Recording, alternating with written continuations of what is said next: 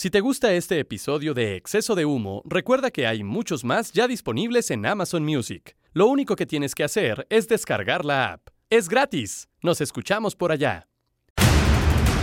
Doctor García, esto es Exceso de Humo, un podcast original de Amazon Music. Exactamente, y podrán escuchar los 15 episodios de la primera temporada, sí, porque sí tuvimos primera temporada en Amazon Music y después ¿qué? A partir de noviembre, la segunda temporada de Exceso de Humo que viene verdaderamente espumosa. Y solo, sí, solo en Amazon Music somos exclusivos de Amazon Music. Ni nos busquen los demás muertos.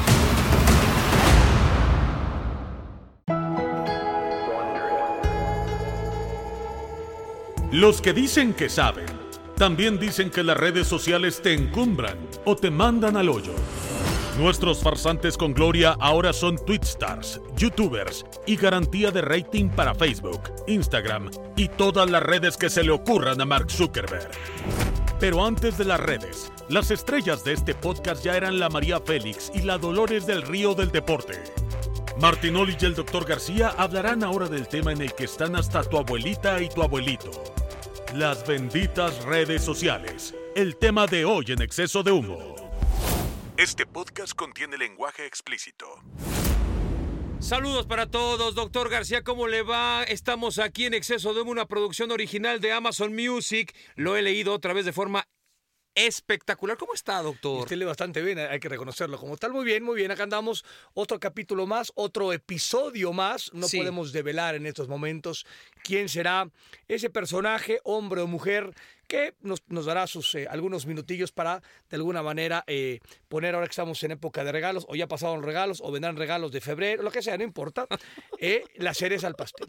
No lo podemos decir. Puede ser, puede ser hasta, hasta del Día de la Independencia. ¿no? Usted es un hombre muy generoso y siempre está regalando cosas. Estoy regalando. Sonrisas sobre todo. Entonces, eso, eso no sé si tanto, pero bueno, este, ¿de, de- de qué maldita sea va a ser el, el- el- el tema de hoy? No ¿Ha- ¿Ha tengo habido temas eh, salerosos, agradables? Sí. ¿De qué va a ser el tema de hoy? Hoy el señor Aquiles Castañeda Boomer, que es nuestro cerebro, ¿no? Es el, el- el- el O sea, estos- estos- autor intelectual estos escritores, ahora cuando hu- hubo una huelga de escritores en estas series eh, gringas, sí. eh, y entonces, puta, todo el mundo a parir, güey, porque seas, no, no, pues qué cagados son. ahora quién va a escribir qué- Friends? Exacto, qué cómicos son y qué buenos actores, pero puta, pues si no está el escritor, mamita querida, valemos tres. eh, Nuestro escritor es Aquiles Castañeda Boomer. ¿Y ¿Cómo lo hombre- considera usted? O sea, del 1 al 10, o sea, ¿podría tener algún chance de escribir una coma en estas series así cómicas? Sí, eh, sí podría. ¿Sí, le Sí podría, porque aparte es un todoterreno, ha tocado la estratosfera en temas este eh, ¿Qué tal maneja el inglés este güey? impecable. ¿Sí? Es de Torreón, doctor. Es de Torreón y eso ya automáticamente ¿Pero eso qué?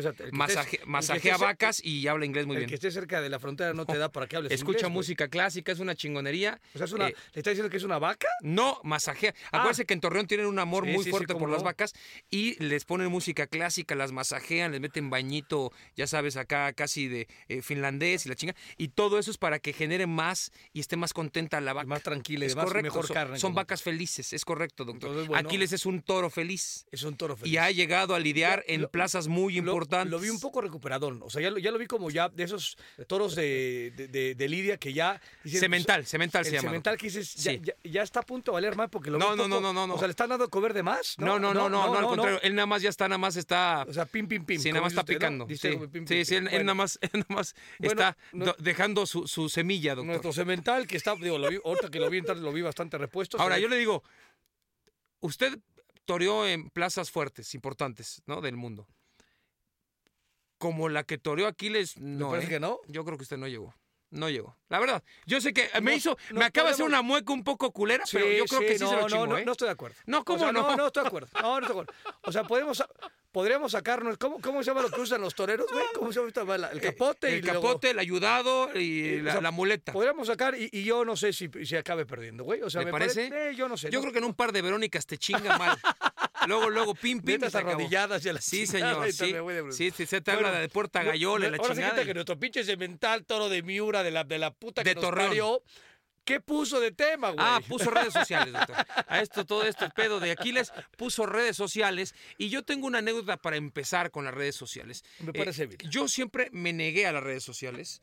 Y, y Usted siempre llegaba tarde a las redes sociales, pero luego eh, pues, se, se posicionaba en las mismas. Sí, O sea, pero, pero llegué tarde porque no estaba convencido de las redes sociales, no tenía ganas de estar ahí. Siempre he sido, he tenido claro que no tengo mucho, mucha cosa verdaderamente positiva que aportar, ni importante, mucho menos importante, sino que es nada más para pasar el rato y pendejear. Básicamente lo hice por dinero. Me- me- también me mintieron porque me dijeron, no mames, te vas a hacer millonario. La verdad, no. La famosísima frase esta de monetizar. ¿no? Monetizar. Que parece que todos monetizan menos usted y yo. Yo ¿no? creo que usted y yo somos unos pendejos porque yo a Yuya la veo hasta allá arriba, al pinche escorpión dorado lo veo robando, to- todo el mundo Sí, sí, roba. todo el mundo vive de eso. Nosotros deberíamos poder vivir de eso y, y creo que estamos en esta vía no va a ser. ¿no? Yo no sé si es por el tema de este lastre que tenemos llamado Maciel, que nos empuja hacia abajo, que es un pinche cangrejo, O sea, que, baja el lacipín. que no nos deja salir de la cubeta. Es un cangrejo. Es hijo de como decía puta. Hugo Sánchez que ¿Eh? nos jalaba, ¿no? O sea, pum, Nos jala. Dejabas la, la- la lata, digo, la, madre, el bidón abierto porque viene el cangrejo mexicano y pum, Por ejemplo, nosotros hemos catapultado a Maciel y Maciel nos ha hundido. hundido. Por ejemplo, hace, hace algunos días cuando el Atlas fue campeón, doctor, me contaba Maciel, me abrazaba la gente en el Jalisco en los penales y me decían, Maciel, vamos a ser campeones. Güey, lo hemos hecho un pendejo rockstar en su medio. Y, y luego, pero luego él este, tuitea, bueno, en Instagram puso, Dios da y Dios quita. Dos, estoy siempre metiendo a Dios. Es ¿no? correcto. un tema de... de- Sí, es un hombre de fe. es- sí, no, no es un chaquetero. O sea, como, todos utilizamos de pronto esta parte de las deidades y las creencias que son tan, totalmente válidas, que aquí que creen lo que Sí, quiera, sí, sí, sí. es siempre en favor. O sea, aquí es Dios nos quitó y ahora sí Dios nos dio. Como tú le decías muy bien en el camino, veníamos eh, hace algunos eh, días, semanas o meses, uno no sabe, pero bueno, cuando fuimos al partido de la, de la final, y entonces él no hablaba de Dios otra vez, y tú le decías muy bien, a ver, güey, como, o sea, Dios se olvidó del Atlas durante 70 años, o, sea, o- qué O no y rezaron lo y suficiente. de pronto dijo, o sea, dijo Dios, ah, cabrón, hay un equipo rojinegro que lo tengo que atender, cabrón. Lo- lo- o sea, me olvidó 70 años, pim, ¿no? Estas madres de Dios. Le tocaron la puerta. Oiga, ¿sabe Sí, qué sí, se no. le está olvidando estos Oiga, no? usted, señor Barbado, no chingue, cabrón. Que, que- que hay unos güeyes que tienen 70 años que nada más no le meten un gol a nadie, cabrón, en momento importante. Entonces, si Dios quita y Dios da. O sea, este güey puede ser el ejemplo perfectamente de cómo no usar una red social. Es correcto, No, es Maciel. correcto. Macías es el, ese, es el anti, el antirred.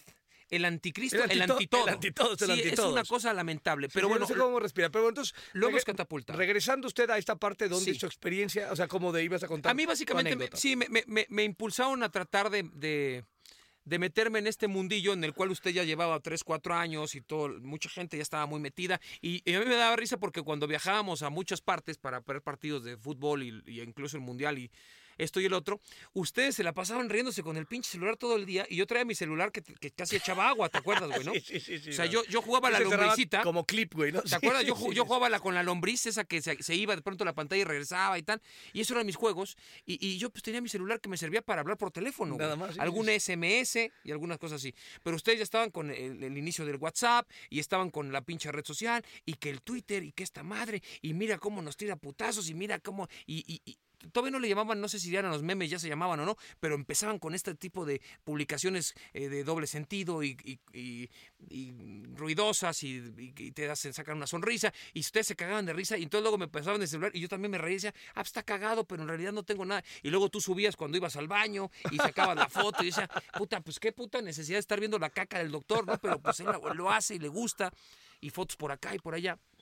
Y... mm, y un día me dijeron los güeyes, pues bueno, la única forma para que podamos empezar a publicitar otras cosas y que nos ayudes con ciertas marcas que nosotros queremos que tal, pues es así. Bueno, le met- me metí, siempre lo dije, fue por dinero, no fue por amor, ni por convicción, ni mucho menos. Eh, no hice el dinero ni cerca de lo que me habían dicho Ni que el iba a amor, hacer, ni nada, Ni güey. lo voy a hacer, o sea, eso también está clarísimo. De vez en cuando te cae algo interesante, muy de vez en Sí, cuando. sea, pero que complementa, digamos, la- como que las acciones comerciales que hacemos. o sea, es. nosotros, o sea, de, de- de- de las pendejadas que publicamos, per se, pues, digo, tal vez Maciel es el que sab- sabrá o no, si ganamos algo de lana y tal, pero no, si, si ganamos algo de lana tiene que venir como acompañado de una, de una campaña comercial, Así digamos, es. una marca que, que nos po- ponga fuera adentro y luego, ¿no? Que se genere información en redes sociales. Y aparte son mundos totalmente distintos, como eh, mucha gente te dice, es que los de, de medios tradicionales, es decir, los que trabajamos en televisión, en radio o en la prensa, somos distintos a los que se de- han dedicado desde cero o que fueron, eh, digamos, eh, fundadores o precursores de la red social. Eh, me refiero básicamente a que mucha gente dice, es que no entiendo por qué nosotros nos guiamos en, cuando hacemos videos en su momento contigo desde más o menos Londres, ¿no? 2012. Bueno, ahí empezamos más o menos. Ahí empezaste a tener tu canal en, en YouTube, empezó a salir, tal, tal, tal. Y de pronto, digamos, uno tiene cierta popularidad en, en algún mundillo Sí, del fútbol sector. y esto, y te dicen, no entiendo por ustedes que son medianamente populares en esto, ¿por qué no tienen tantos seguidores en YouTube? Y bueno, pues somos mundos completamente distintos y por ahí también la gente que ve YouTube, por supuesto que igual no le gusta mucho el fútbol o no le interesa escuchar a pendejos que hablan de fútbol decir cualquier otra barbaridad que no sea de fútbol o incluso cuando hablamos de fútbol tampoco les interesa. Y entonces así fue, se fue dando. Y me acuerdo un día que estábamos con Luis Felipe Macías, quien era nuestro socio en un tugurio en la colonia Condesa. ¿Cómo? El dogma, el dogma. El dogma. sí. Estábamos en la contraesquina de Tamaulipas Y Montes de Oca. y Montes de Oca, donde estaba el bar. En contraesquina estábamos chingándonos, estábamos comiendo en el litoral. Ah, el Toral, en claro. el litoral que era se comía un buen bien, lugar, sí, sí, ¿Te sí, acuerdas? cómo no, sí, Mariscos sí. y todo. Y estábamos ahí platicando acerca de también por qué no monetizábamos con el puto bar cuando todo el mundo te dice, es que tú pones un bar, das los precios a ocho veces más caro, nadie te anda viendo y, y te haces millonario. Pues es puro pinche chile, a menos que estés completamente en la mafia del mundo de los bares. Eh, eso está clarísimo, ¿no? Porque también esto de que te andan persiguiendo hasta por los letreros de dónde se pone no fumar o sí fumar, en fin. El hecho es que estábamos ahí, el doctor ya venía más o menos con una buena camada de, de seguidores en el Twitter. Para ese entonces, mm, me estoy refiriendo posiblemente, ¿qué habrá sido? Año 2010, más o menos, menos. 2011, por ahí. Y de pronto el doctor dice, pues yo... Yo te, eh, igual no sé si 2011 era el Twitter con- que ya estaba, pero a lo que me refiero es que tiene ya varios, Varios años, años. varios años. El doctor tenía más o menos 250 mil seguidores en Twitter en ese entonces. Era una cantidad muy importante tomando en cuenta que Paulina Rubio manejaba los estándares y tenía un millón y medio. ¿no? Entonces era, ah, cabrón, o sea, el doctor Estábamos viene bien, viene bien. ahí. Ya se, ya, se, ya se me fue, ya se me fue mi pau. Ya no la alcanzo. Ya se te fue. Desde ahí se te había ido, pero, pero estaba cercano. Y entonces el doctor estaba, empezó a tomar de más el doctor en una tarde. No sé por qué se encabronó conmigo. Me empezó a insultar y le dije es que estás bien pendejo, no sé qué. Y él tenía la cuenta García Postigo. Era arroba García Postigo. Y en un pinche arranque de furia entre una, pe- en una Cuba y otra Cuba, entre insultos de que no nos iba bien con el bar, de que nos estábamos peleando por un pedo de, no sé, del, del Morelia, cabrón, y no sé qué tanto, el güey dijo, pues a la chingada todo, y el puto Twitter se va a la mierda, y lo voy a cancelar, ¡pam!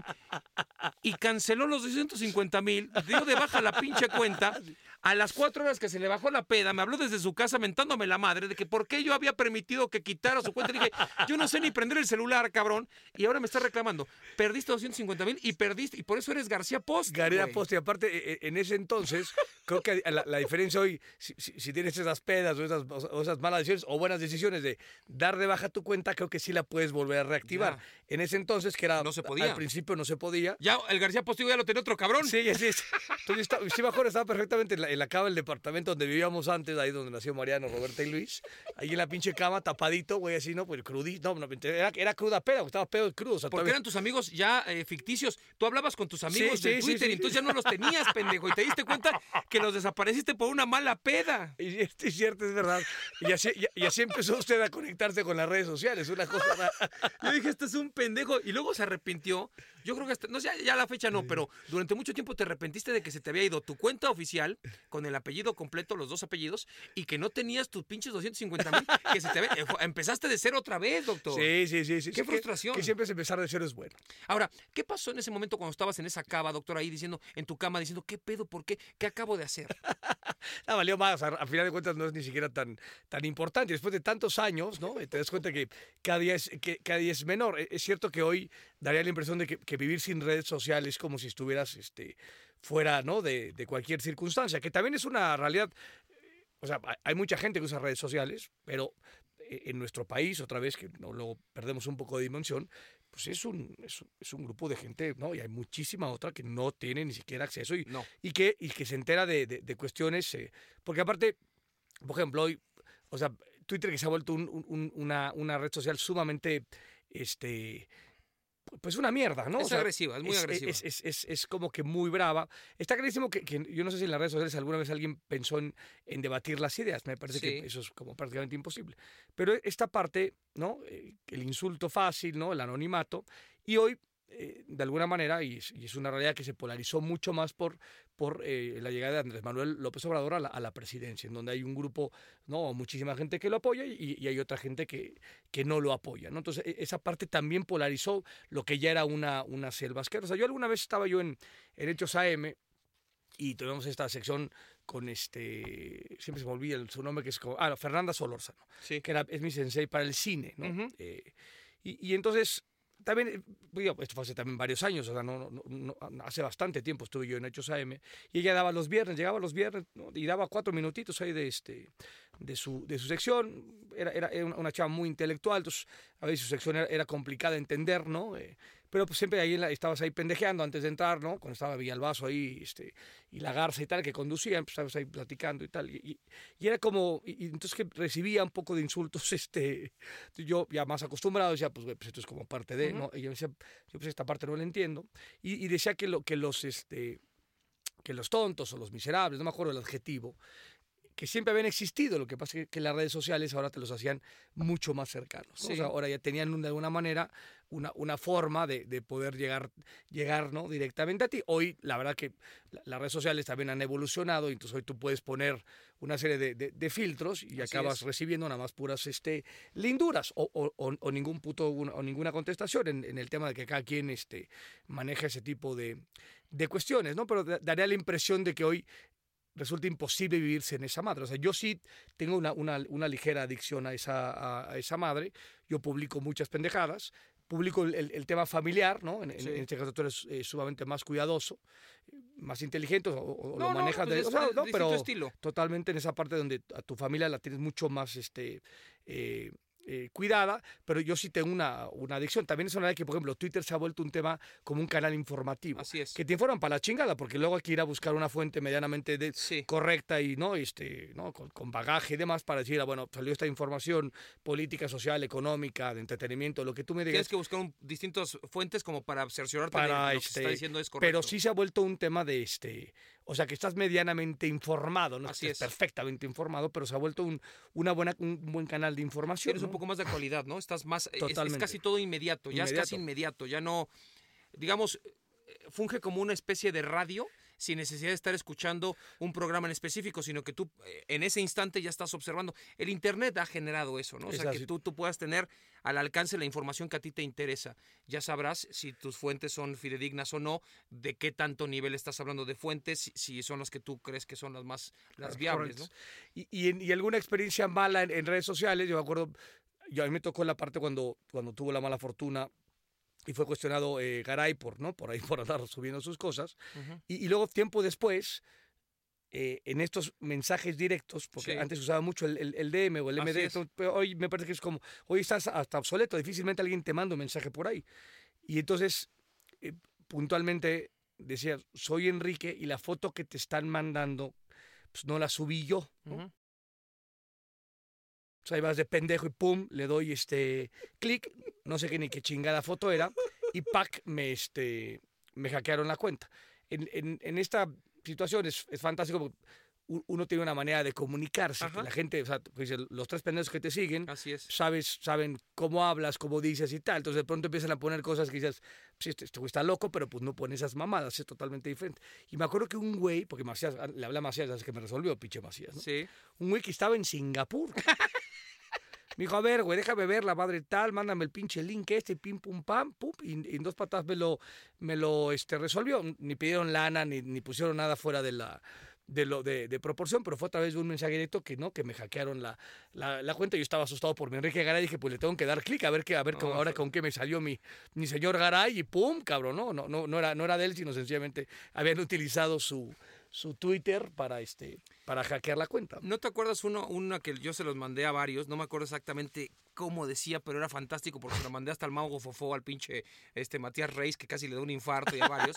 me lo mandaron a mí, que también casi fue una de estas bromas en red social en donde me dicen por el WhatsApp, ¿no? Me dicen, oye cabrón, este, no mames, güey, borra tu cuenta de Instagram, güey, porque te, te pusiste cámara en vivo cuando estabas viendo contenido para adultos. No mames, entonces todo el mundo en chinga, güey, era tan real el, mensaje que no lo tengo estrictamente ahorita en la mente, que güey, cuando se lo mandé, me lo mandaron a mí, casi me dio un infarto. Cuando, entonces es, no mames, y entonces el otro, boludo, met- la concha de tu madre, no sé qué, eh, pelotudo, pensé. Dije, güey, porque todo el mundo tarde o temprano en algún momento se cruzó con algún contenido del cual, digamos, no es que te avergüence, pero pues dices, si no se sabe y no se publica, pues Sí, mucho sí, mejor que sepan cual. que no ando viendo estas mamadas, ¿no? O sea, y entonces todo el mundo estaba con este, con el, con el Jesús en la pinche, pero mal pedo, güey, mal pedo.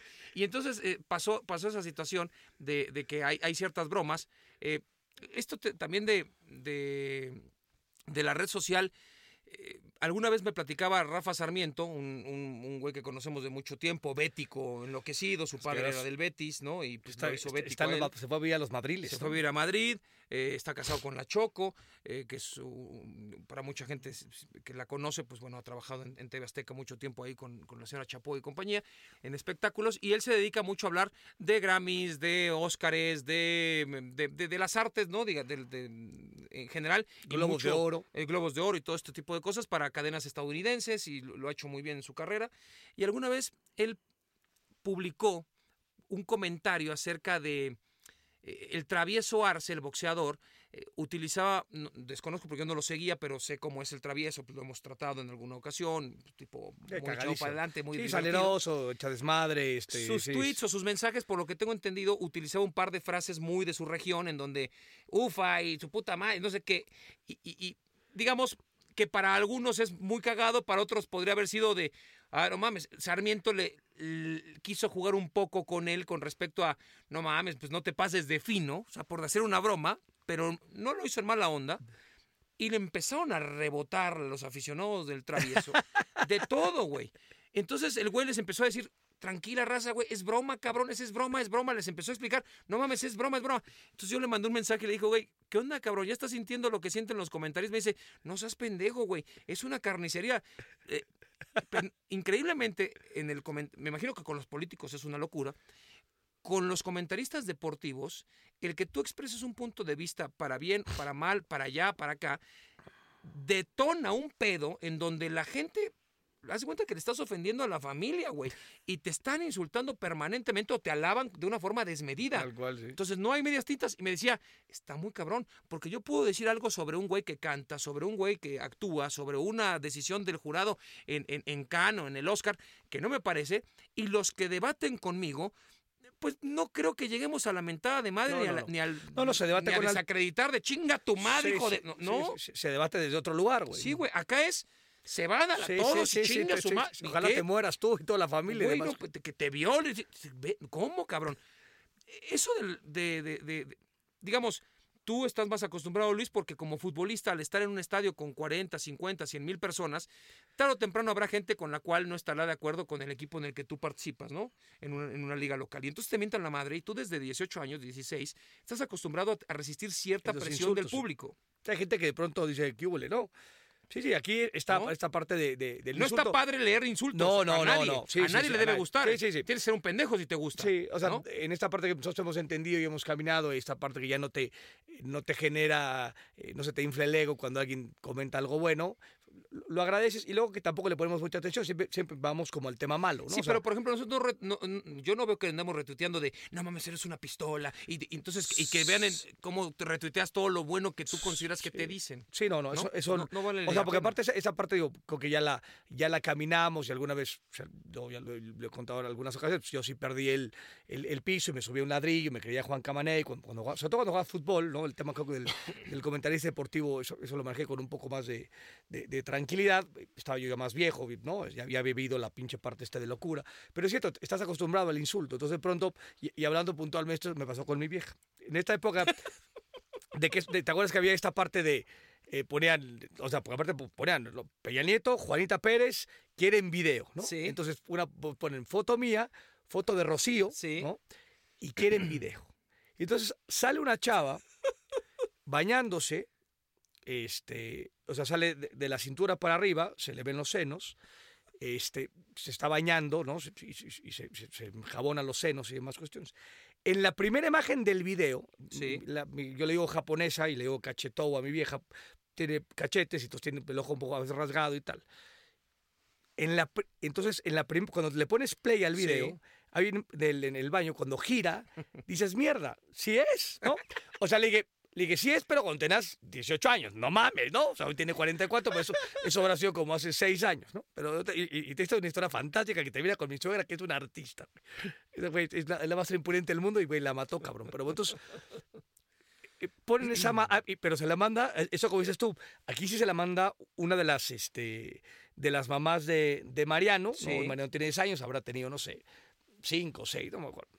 Entonces, una de las mamás muy decente dice, oye, esta madre, porque aparte eso te los pasaban mucho más vía WhatsApp, no, no, no lo ponían tanto en redes, No. sino era como más, más este mensaje por WhatsApp. Oye, pues me llegó este, este video, Ujú. nada más te quiero decir, no, digo, no sé qué vayas a hacer y tal, eh, muy, eh, muy buen pedo. Jimena, la, la chava, esta, y aparte esta es como muy tosuda y esas madres le vale más, hijo, pinches ojetes y tal, ¿no? Entonces va mi vieja. Y, y, lo, y lo abre, güey, y empieza a llorar y a llorar y a llorar y a llorar en la cocina. Sí. Y entonces le digo, güey, no mames, no eres tú, güey. O sea, ella sabía que no era ella, ¿no? Obviamente, Sí, digo, Sabía que no era ella, pero lloraba. lloraba y lloraba lloraba. Le dije, güey, o sea, primero que para que veas las que me como yo todos los días, ¿no? O sea, eso es un tema. Pero, pero le dije, güey, entonces le, empecé a editar, o sea, le, le saqué del video fotos, fotos, Sí. porque la primera sí parece. Le digo, güey, vela, o sea, ha- haz una secuencia de la foto. No mames, güey, o sea, Sí. no. Puta, pues, le tardó mucho tiempo, lloraba, ¿no? Dos o tres días y estaba hecho pedazos y la chingada. Güey, corte a tres años después. Sí. Tres años después. Mi suegra le llama indignadísima. Estás en el, no, en en un, en un pinche, una de pornografía, Sí. güey. Hasta arriba, ya sabes que luego, co- como, si fuera Google, Como trending. pero tres años después. Dice, ¿cómo es? No puedo abrir el video, Rocío. Le dice, o sea, pero no es que no pudiera de. de- Sí, sí, no, no, o sea, no. no me atrevo a abrir el video que mi hija está hasta arriba en el top de la madre esta del De link de pornografía, güey. Entonces, güey, estos pinches cinco, cinco putos días intentando convencer a mi suegra.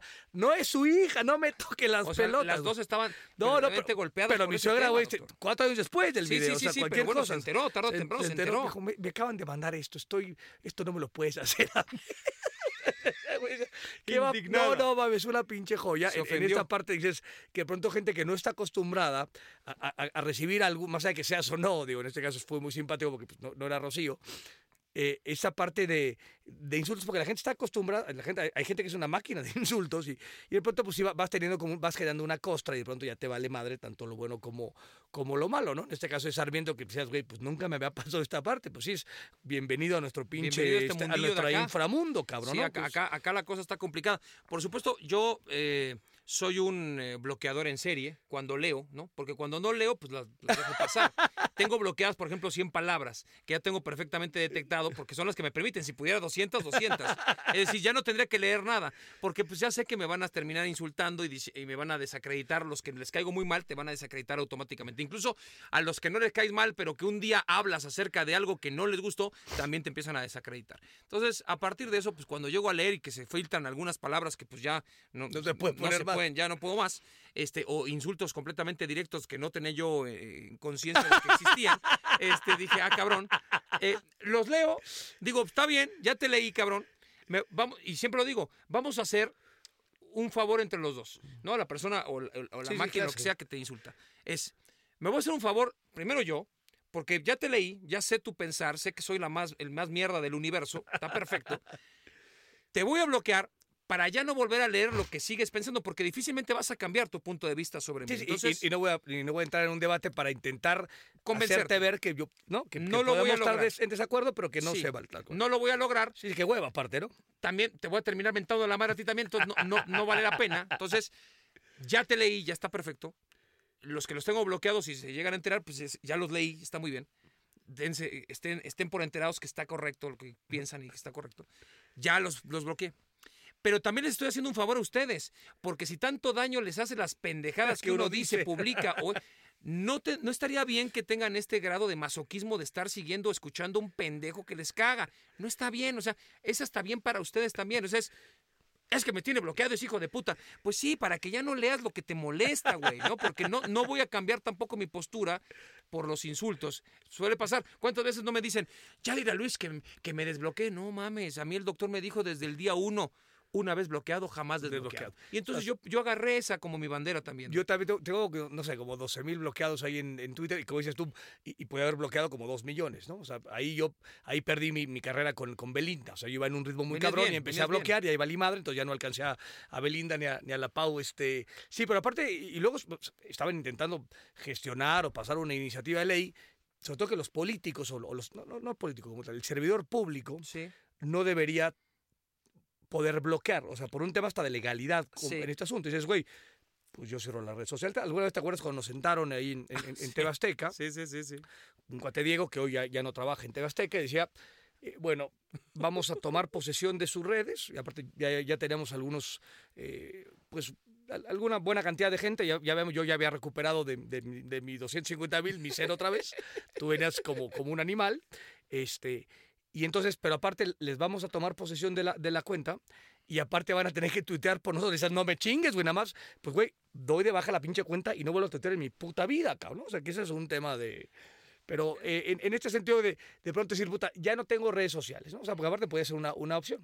Pero sí nos podríamos ahí coartar un poco el tema. Te aíslas, te aíslas, en el tema comercial te aíslas y en el tema incluso hasta medio de, de, mm, Bueno, porque no tienes que participar en la red social para saber lo que está pasando en la red Sí, social. sí, tal cual. sí. ¿no? Porque puedes tener una cuenta sin siquiera Sí, dar sí, un ¿cómo? pinche tweet Exactamente, y sí, estar sí. perfectamente Sí, enterado de lo que pasa. Tu huevito ese este color ¿Te este, acuerdas, ¿no? Este no? azul, este claro. Lo que sí yo aplaudo es se ha democratizado la opinión, o sea, cualquier persona que pueda tener acceso a un celular o una computadora Sí, sí, pu- puede acceder. una opinión. Lo que a veces uno pediría, pero pues también eso depende mucho de los lugares en donde, cómo somos, porque no es lo mismo, y me consta, aunque no sé mucho, pero mm, luego me entero por, porque pues, lo platico con mi esposa, me consta que en todos lados pasa de todo, pero en ciertas comunidades o en ciertos países o en ciertas culturas somos mucho más recalcitrantes para el mame, para el desmadre, para la banalidad absoluta, cosa que por ejemplo no será lo mismo eh, un debate eh, sociopolítico,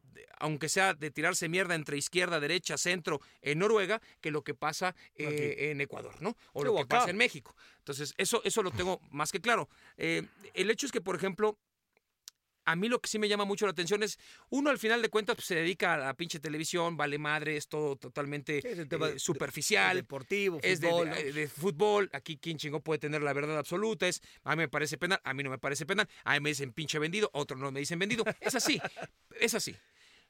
A mí lo que me llama mucho la atención es cuando se desacredita desde una computadora o un celular a un profesor de una universidad, a un pinche científico, a un puto arquitecto premiado, a un ingeniero, a un médico, cabrón, y que un hijo de puta dice, no, no, no, ese no es cierto, no es cierto, esa madre no sirve así, está mal diseñado. Hay que tener unos huevos para siquiera desde el anonimato escribir y decir, usted, señor arquitecto premiado, es un pendejo. Porque a ti te lo dicen, dices, pues sí, güey, pues yo me dedico a esta mamada. Sí, es fútbol que y no pasa nada. Sí, sí, sí, que, que- que también o sea, podríamos, sin llegar a esta parte científica y de investigación y tal, dices, güey, pero pues llevo narrando, ¿no? Este, casi desde que estaba yo en la cuna, ¿no? En, en tu caso, como para que tú me vengas a mamar con ciertas cosas. Pero bueno, o sea, Pero, por ejemplo, ahí podría aplicar, doctor, eh, el tipo de esto de yo no jugué, ¿no? Que es con lo que mucha gente se defiende cuando uno critica a un futbolista. Y en eso podrían tener cierto grado de razón. Pero como yo no lo aplico para lo otro, pues entonces no lo acepto. Es decir, a mí me dicen, es que tú no jugaste, hijo de tu puta madre, ¿y cómo te atreves a criticar al pinche futbolista? No, yo no jugué, pero ven- vengo viendo 3 mil millones de partidos Más durante toda mi vida. sí. Pero estoy, no estuve en la cancha como tal, entonces igual ciertas cosas de presión me estoy pasando de pistola, por más que sepa que existen, las demerito para yo poder justificar mi comentario. Está correcto. Pero también hay güeyes que dicen, tú no sabes narrar, hijo de puta, eres un puto payaso de mierda, no sabes nada, es basura. Es como si yo me decir, güey, si te empiezo a explicar lo que es narrar o no narrar, o por qué narro como narro ese partido y cómo narro otro, o por qué lo hago lo que hago, no vamos a acabar nunca y no tendría por qué estar explicándotelo. Y tampoco te voy a desacreditar diciendo, ¿y tú en qué momento agarraste un puto micrófono?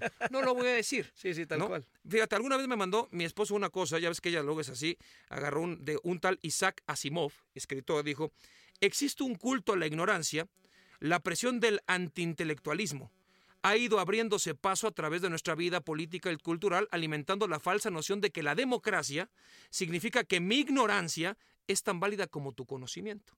Básicamente va por ahí este pinche. Está bueno, está ¿no? bueno. O sea, O sea, mi, mi ignorancia es tan válida como tu Así conocimiento. es. Entonces a lo que yo me refiero. Es así. Entonces yo agarro con unos huevos de papaya y digo, este doctor miente porque es un... No me refiero a ti, un médico.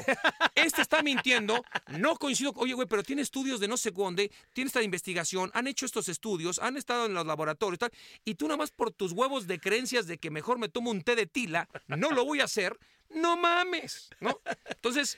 Sí, sí, pe- pero eso es incontrolable, güey, ¿no? O sea, penosamente es incontrolable. incontrolable. O sea, Está bien, Si alguien que lo pero- quiera, o sea, porque decían, vamos al, al, al, al- creo que fue Arad de la Torre o alguna, eh, alguna mente brillante o no tan brillante que digo, vamos, no dijo legalizar, sino vamos a, a gestionar, o algún tema como diciendo, vamos a, a ver qué sí se puede, qué no se puede. En redes sociales, puta, te puedes pasar No, no, no, no. 14 mil pinches vidas. No, porque, a ver, como, como bien decía la señora, la señora Solórzano, siempre existió todos los puntos de vista. Lo que sucede es que no había una plataforma para que se pusieran mucho más en evidencia todos los puntos de vista. Sí, sí, sí. Porque luego, no sé si te pasó, pero cuando tú llegas a un cierto grado en la escuela, en donde de pronto estamos en primaria, en secundaria, estamos todos medianamente en la misma, pero tú ya llegas a la preparatoria o a la universidad y te empiezas a dar cuenta que hay mucha gente que piensa en tu mismo salón muy distinto a ti en cuestiones culturales, sociales, de todo Sí, sí, mundana, sí, y dices, y, ah, mundanas o importantes, y dices, ah, cabrón, que a veces te puede choquear porque piensas, ah, esto no lo había visto así. En mi casa se pensaba de otra forma, nunca me puse en, del otro pinche lado. No quiere decir que todo sea debatible, pero sí es interesante de vez en cuando escuchar. Ahora, ya cuando todo es, en la primera es chinga tu ma-". O sea, ya cuando ni siquiera te dicen, hola, ¿cómo estás? No es chingas a tu. Pues entonces ya, ahí ya no aplica, ya, ya se, se, corta automáticamente la posibilidad de, Sí, de sí, una sí. conversación, güey. O sea, sabes que cualquier insulto, ¿no? El, el que sea como tal, automáticamente ya, pues, ¿no? No te permite que puedas avanzar en, en otra situación, pero está claro que las redes sociales no son para debatir las pinches No está ideas, claro. ¿no? Hay unos que son más inteligentes que te dicen, saludos Martinoli, ¿cómo te va? Oye, te quería decir que vas y chingas. Entonces, sí te, sí te enganchan. O sea, porque sí, sí dices, oye, güey, muy bien, este cabrón empezó muy bien y de Y pronto es, pum, te odio, hijo de puta, porque te quiero matar. Está bien, ¿no? Está bien. Ahora, hay güeyes explosivos, doctor García, hay güeyes que manejan las redes sociales como dioses, que se dedican automáticamente a encender al público con O sea, opiniones para arriba y para abajo. Provocadores, incendiarios, Hay de tal. todo, hay de todo. Yo no sé si incendiarios, pero sí hay gente que es demasiado, para mi punto de vista, por ejemplo, el invitado que vamos a tener, es un tipo al cual yo le tengo un respeto y una admiración verdaderamente sublime, por encima de- de muchos de, con las personas con las que he tenido la grandísima oportunidad de trabajar.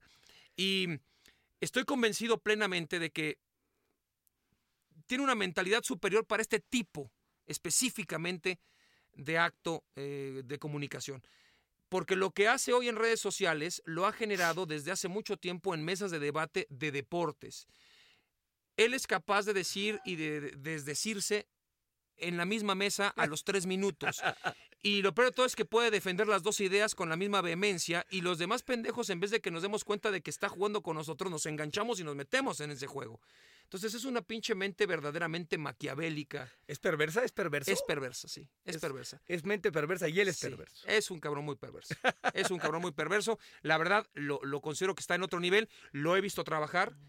Mm, No sé hoy cómo, cómo se lleva en este, en este aspecto, pero cuando él era jefe de la redacción de deportes en TV Azteca, era un pinche animal del trabajo. Jamás vi un tipo que trabajara tanto tiempo como él y que estuviera todo el tiempo pensando en cómo generar un nuevo contenido para que esto siguiera. En esta parte de, de esas redacciones este, añegas, que igual por supuesto platicaremos este, con, con el invitado, que, que ya resulta más complicado, ¿no? Que exista, digamos, esa, Sí, esa fue. parte donde esas redacciones te generaban esas discusiones que tú decías, ¿no? De, de la ignorancia y el conocimiento, ¿no? Que se fueran acercando, acercando posturas y demás, que, que eran esas grandes redacciones. Digo, aquí era deportiva, pero puta, pues, políticas y sociales, que ahí era donde decías, puta madre, el- qué chingón estar por ahí una tarde y escuchar las pendejadas que se dice, porque aquí nadie se insulta, sino de alguna manera se defienden Así es. posiciones y posturas, ¿no? Esa- ese tipo de redacciones vienen plenamente del mundo de la prensa. Eso es, es del periódico, ese tipo de discusión del editorial, del- de, por dónde va, qué vamos a titular, cómo lo vamos a colocar las ocho columnas, cómo jerarquizamos la información, qué va a ser lo importante, por dónde le queremos dar, hacia dónde vamos a buscar, quiénes son los protagonistas que queremos contrarrestar de una opinión contra otra. Todo eso se generaba en la prensa, en los periódicos, en la vieja usanza. Y ahí se notaba cuando tú llegabas a una televisora o a una radiodifusora, cuando ibas a las juntas de una reunión eh, de información, te dabas cuenta quiénes venían del periódico y quiénes tenían ese ADN muy muy particular. Este cabrón, por supuesto, siempre la tuvo. Que hoy tienes esta parte de, eh, de estos, digamos, eh, CMs, ¿no? Community managers y demás cuestiones que de pronto, eh, y sobre todo porque algunos, ok, gestionan, como dices tú, cuentas de Juan Pérez o de cantantes o actrices o influencers que dices, bueno, pues está bien, pero de, de, del periodismo, o de, periódicos como tal, o de, o de, o de entidades este, informativas, que, eh, que esa parte de, de, la red social es busquemos likes al pedo, ¿no? Este, pongamos las cabezas para llamar, aunque luego la, la nota no esté para una chingada, sí. a diferencia, digamos, de, de, de, esa época. Eso sí que la red social tiene cosas muy buenas y, tiene cosas realmente para pa mandar a, las, a, chingar a su madre, y esa es una de ellas. O sea, e, esta parte de búsqueda absurda de, puta, cuántos likes y cuántas este, retweets me dan y demás cuestiones, puta, entonces eh, eso, eso ha privado en, en, este asunto, ¿no? En esta búsqueda de monetizar o llamar atención, porque aparte, si bien es cierto, habíamos al, al inicio, no todo el mundo tiene redes sociales y, sí. y, por supuesto si hablamos de nuestro país este no con, con unas carencias sociales y, y, económicas brutales que por supuesto la gente está mucho más preocupada por otras cosas que por andar tuiteando pendejadas o tuiteando cosas interesantes no eh, en, en, en, ese en ese sentido pero esa es la parte en donde dices puta la red social chin, ¿no? O sea, ha, ha, dejado, digamos, de, este, de generar cosas chingonas pudiéndolas hacer. Que creo que hay gente que lo hace, ¿no? De, sí. de, manera correcta y hay otros periódicos muy importantes que dices, mierda, cabrón, ¿no? O sea, tú no deberías, o sea, tú deberías ser como mucho más responsable, ¿no? De, de, de lo que escribes o de lo que dices. ¿no? Penosamente, nosotros que somos de una generación distinta, pero que estamos inmersos también en pues al final de cuentas, porque no nos quedaba de otra también meternos en este mundillo, aunque no lo dominemos como los más jóvenes que manejan esto con mucha facilidad, esto de el reconocimiento público o la popularidad o la importancia de lo que tú expreses para bien o para mal, todo ya está numérico, todo ya está estadístico. O sea, hoy sí ya empiezas a medir de, por eso el like fácil, por eso la búsqueda del like, es decir, soy más chingón o soy más conocido porque tengo más likes que todos los del salón.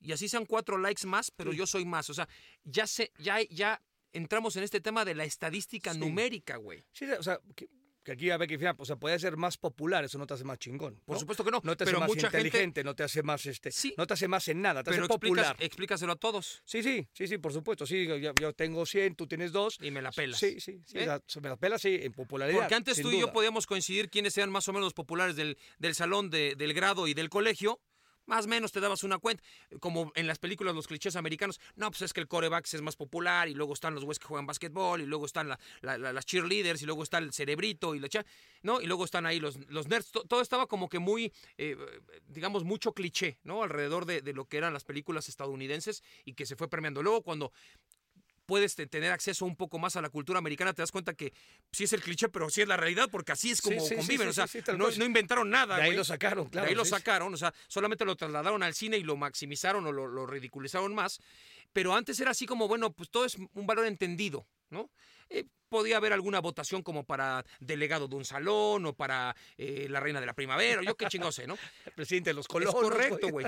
Pero ahora ya aquí es inmediato. Es, no mames, después de una hora yo tengo tres likes más que el compañero de banca y el otro jete. Y dices, mmm, ya no sé si eso está tan bien con respecto a la, a la, a la conciencia y a la forma en la que los chavos y las, y las chavas pueden empezar a tener confianza en sí mismos. Porque daría la impresión de que hoy si tienes pocos likes ya entonces ya eres un vales madre. No sí, importa sí, no, no lo, que tú, lo que tú, piensas no funciona no sí, sí que es un tema con, con, con nuestros hijos yo, yo tengo una hija de 24 años que esa parte creo que la tiene como que ya más resuelta sí el, el, pedo digamos son estas como generaciones nuevas que puedan llegar próximamente a la adolescencia y demás y a la pubertad en donde sí parece que que eso vale. O sea sí eres más popular pero de, desde cuándo o sea, venimos arrastrados, sí, por supuesto, pero el, el, ser popular no, no significa nada más que ser popular, cabrón, ¿no? Sí. O sea, que te...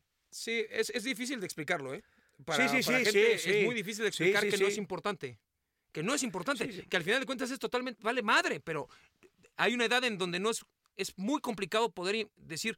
Es que tú que seas más o menos popular dentro de tu mundito, no te. No, en realidad a veces no te da ni siquiera ningún tipo de beneficio, güey. Pero bueno, son cosas que suceden. Entonces y, vamos y, con el invitado que es, que es popular. Muy cabrón. Y es inteligente. Y Incendiario es un, y la chingada. Y es un hijo. Ah, no, no. Son... No, de todo. Ah, okay. De todo, doctor. Venga, pues. Si alguien sabe cómo aprovechar sus redes sociales para generar polémica es el invitado de hoy. Periodista deportivo con todas sus letras.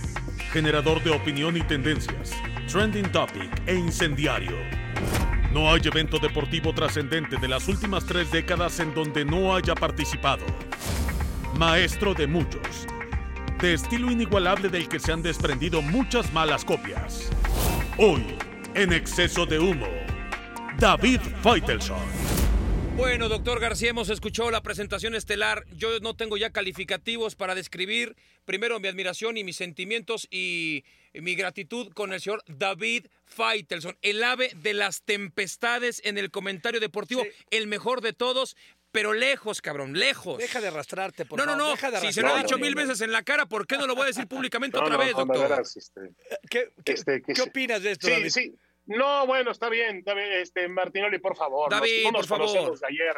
Por eso, Muchas gracias, Martinoli. O sea, por ejemplo, También muchísimas gracias por hablar con hablar. Me, me da mucho placer hablar con ustedes. Los mejor, ya le estoy regresando el cebollazo. va, va. Los mejores, los este, los que son capaces de vencer a quien sea. Nada más, yo tengo una petición para usted. Sí, A ver, para Martinoli tengo una petición Gracias, especial. David.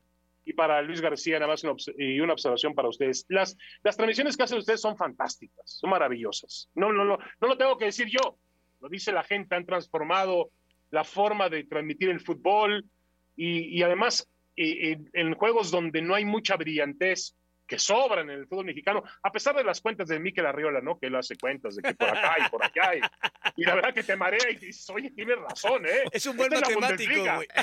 Exactamente. es Pero, correcto.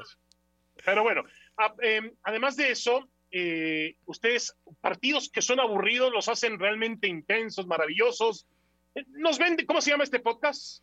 Amazon- Exceso de humo. Exceso de humo en Amazon Music. Más o menos, ven- venden buen humo, o sea, no hay ningún problema. ¿Por Lo qué crees que te hemos bien. invitado, David? Eres uno de los Oh, invitados de lujo, cabrón. Sí, sí, sí, David. Ya si- entiendo, ya si, entiendo. uno contara Ahora, todo lo que uno vio en la redacción de deportes, David. No, eh, no, no, no, no, no, ¿Vas a no hacer vas a algún día un libro? nada. ¿Vas a hacer un libro o no vas a No hacer un vas a libro? contar nada porque todo lo que se quedó, todo lo que, lo que pasó en Las Vegas se queda en Las No, Vegas. yo Lo sé, que pasó en pero- el Ajusco se queda en el Ajusco. ¿Pero No, vas a no, hacer no un libro o no vas a hacer man. un libro? Con No, lo- no, estoy esperando el de, el de André Marín. No, con de André Marín hago yo la, saga, el segunda. Güey, échate. La respuesta. O sea, ah, o sea, es que Andrés sacó un libro. No, no, amenazó, amenazó con Ah, sacar. ok. Ah, y tú, y tú le Dijo vas que a... ya viene, dijo que ahí viene, ¿eh? Dijo que ahí viene y Ahora, que viene con el Checo Pérez, ¿eh? yo, al lado. yo sí Tú les digo, sabrás. Si mi, si, mi, si mi compadre André Marín saca un libro, ustedes dos se van del puto país. ¿eh? ¿Te parece? Yo voy a ir con los... A ver, no sé, yo- no sé quién va a ser el protagonista principal del libro, ¿eh? No lo sé, Martinoli, ¿eh? Yo te voy a decir una cosa, David. Por mí que saque el pinche libro. Ahora, en cuanto saque, que se agarre el güey, porque voy con los abogados que te manejan tus datos en Nueva York y, le- y les vamos sobres, David. ¿eh? A mí que No, me no, no, comprueben no, sus no, no, mamadas. aguántame, aguántame con esa cuenta que tengo en Nueva York, ¿no? Donde, Dios mío, Dios mío, cómo me la paso yo intensamente con Nueva York. Con... Por eso ahora estoy con el Atlas. Arriba el Atlas, felicidades al Atlas. Gran trabajo de Grupo Orlegui. No. Güey, ¿cómo ha cambiado? Es cambiado. Se, se ha vuelto un, un periodi- un periodista domesticado, diría José Ramón.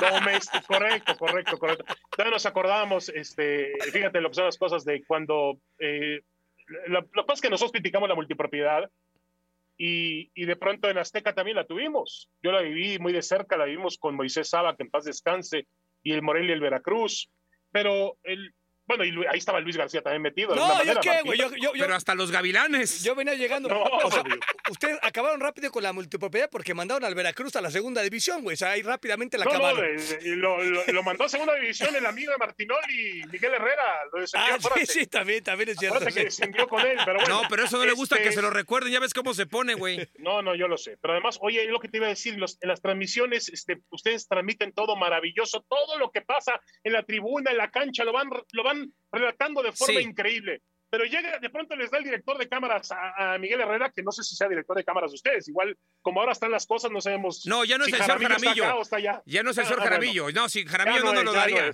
Sí. No, no, yo lo sé, yo lo sé. Y de pronto les ponen a Miguel Herrera y silencio, hablar de otra cosa.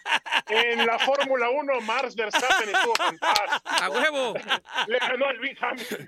David, a ver, bueno, uno critica a ese muchacho y para justificar sus pendejadas dice, es que se metió con mi familia. Yo a su familia ni la conozco, güey. Pero bueno, ¿qué te digo, David? Lo que sucede es que tú sí, Es que por yo, ejemplo... no- yo lo que te digo, yo, no- yo le guardo rencor a Cuauhtémoc. Cada vez que voy a Cuernavaca me acuerdo de él.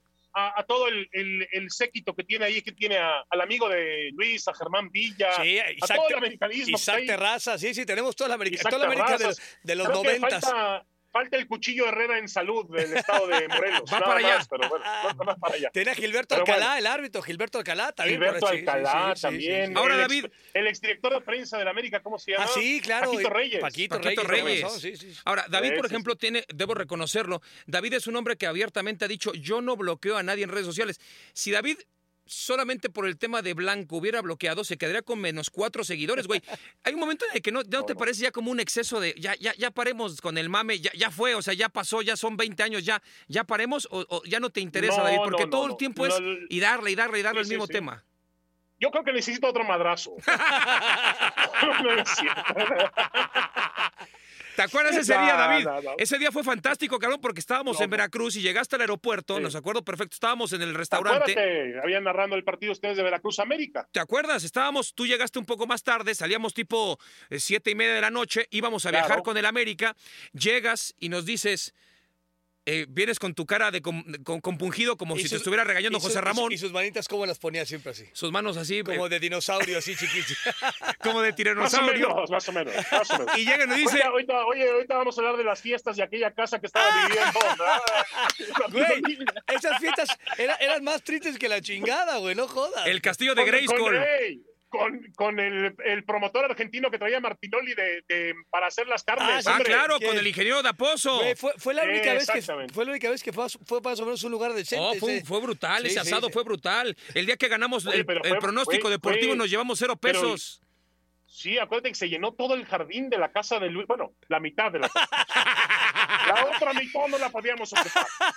Güey, este, este, puñetas en las pinches conferencias que damos, el pendejo arranca diciendo que, que, que, tú decías eso. Que llegaban tú, tú, y a la sala y decían, no mames, aquí nos podemos sentar o aquí no nos podemos sentar, cabrón. Estaba todo, estaba todo dividido, me acuerdo que había un baño y además haciendo fila en el baño y aquel no, no, no, aquel ni te ni te Aquel todavía está en demanda. Sí, con esto de los divorcios del doctor no sabemos qué parte de la casa se podía utilizar. Pero bueno, con el señor Pero bueno, me estabas preguntando. No, no, te pregunta. Estábamos platicando un poco acerca de este ah, tema. de, lo del... de lo que pasó. Lo fuiste asimilando.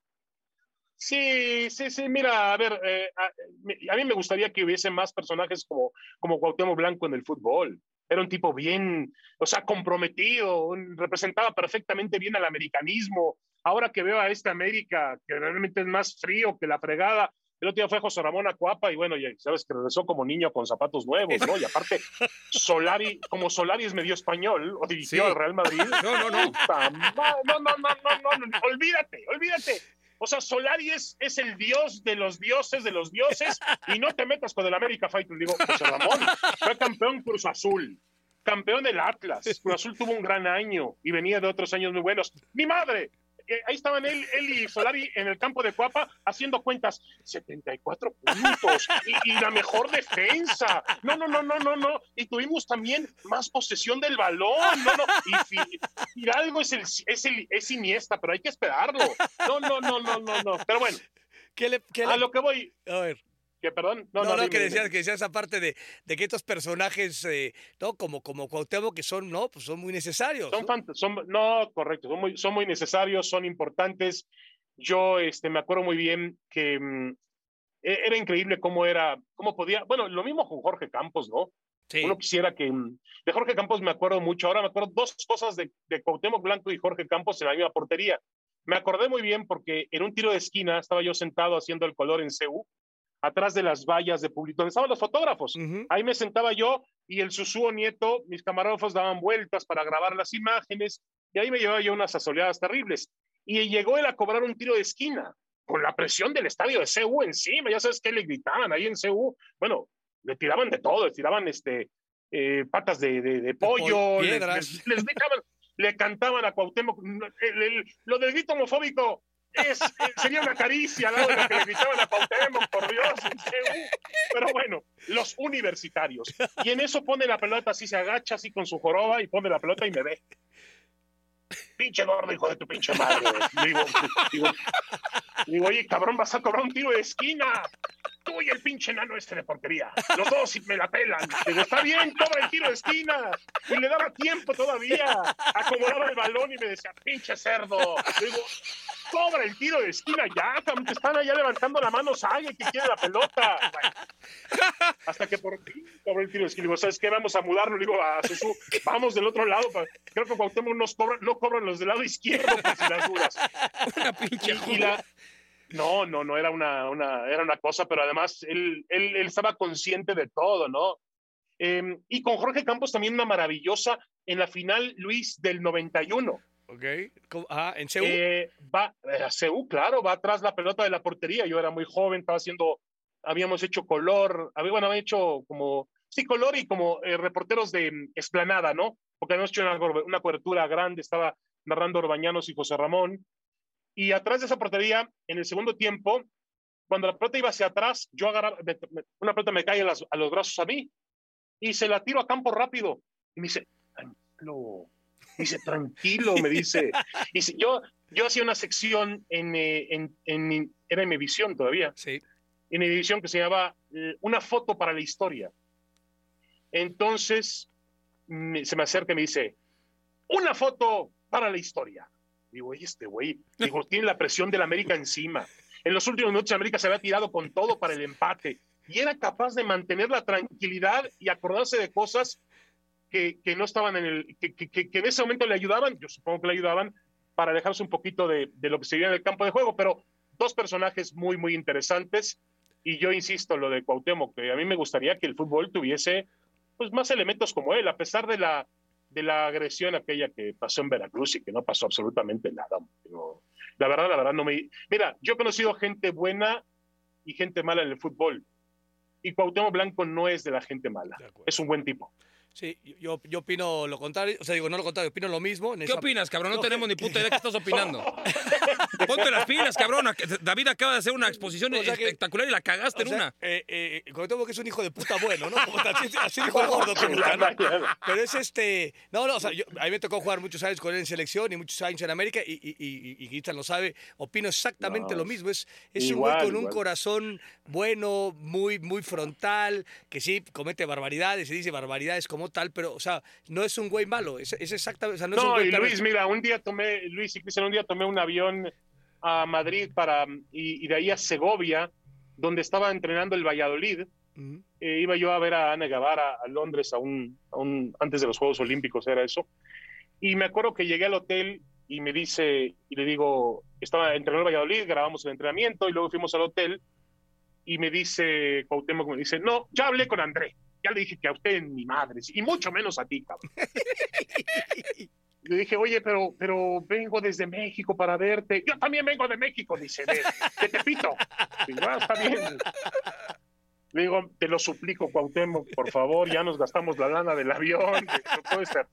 Mira, vengo de Barajas, en Barajas agarré un tren a Chamartín, o no sé dónde pega la madre, y de ahí a- hasta llegar aquí a este pueblo, pues muy bonito Segovia, claro, tiene un acueducto precioso.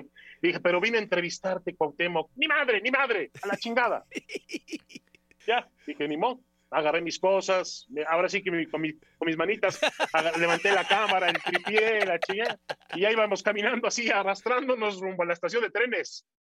Y por el balcón del hotel, un güey, "Psst, ¡órale, cabrón! Le digo, "¿Qué- ¿quién volteo? Volteo, ¿quién es? ¡Chito madre! Me dice. Le digo, ¿qué pasó, Cuauhtémoc? ¡Ven! Ya bajó. Te voy a dar nada más porque vienes desde México. Y me dio una. Bueno, terminamos hasta tres horas de entrevista ahí sentados y no chupamos porque ya este Dios es este, este, porque además yo no, yo no tomaba. Pero bueno, este es, no, no es una mala persona. De ninguna manera es una mala persona. Él, digo, algunos, algunos tendrán cosas malas que hablar de él. Yo no. Tal cual. La, y, y en esa parte decíamos, eh, Gordo, de, de este asunto de, la- de las redes sociales, ¿no? Porque siempre recuerdan esa, esa situación. ¿Tú, tú, tú cómo, cómo las manejas? Más allá de que digo, te seguimos y te leemos y es, es, es, es un tema eh, eh, provocador, bien entendido el asunto. Los que te conocemos, digamos, güey, se debe estar cagando de risa el pinche gordo, güey. Sí, mientras mientras sí. el pinche mundo está riendo, este güey de estar, ¿no? Con sus pinches No, caballos, a sobando a sus caballos. y la. No, no, cállate con los caballos. Pero bueno, este.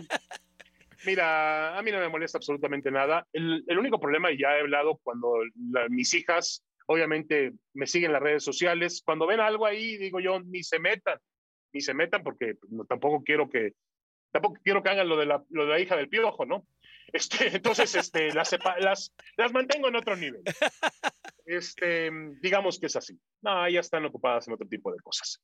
Eh, pero sí, a veces hay algunas cosas en las que se meten eh, de manera muy profunda, muy directa, pero a mí no me importa, la verdad que a mí no me importa. Yo entiendo el juego que hay ahí, es un juego, lo jugamos todos bien, este, a veces tomo un papel de, seriedad para decir, ah, este se está, está enojado, está manteniendo la distancia. La verdad, no me importa. ¿Cuándo, cuándo, aprendiste? Porque esto de las redes sociales, para, quizá para mucha gente hoy es, lo, se lo está identificando, es una nueva generación de gente también que sigue esto, que, que se calienta con lo que tú puedas escribir, decir, opinar, eh, después eh, insistes mucho en ciertos temas, eh, ¿no?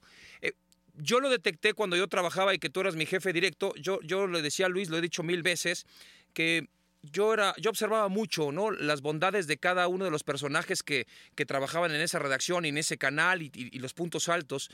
Y siempre nos dimos cuenta que David Feitelson, cuando sentía que una mesa de discusión en protagonistas, sobre todo en la tarde eh, o en En Caliente, cuando participabas, que digamos no despuntaba posiblemente la polémica, tú eras capaz quizá de opinar una cosa completamente distinta a la que estaban opinando la mayoría, por más que tú no coincidieras con ella.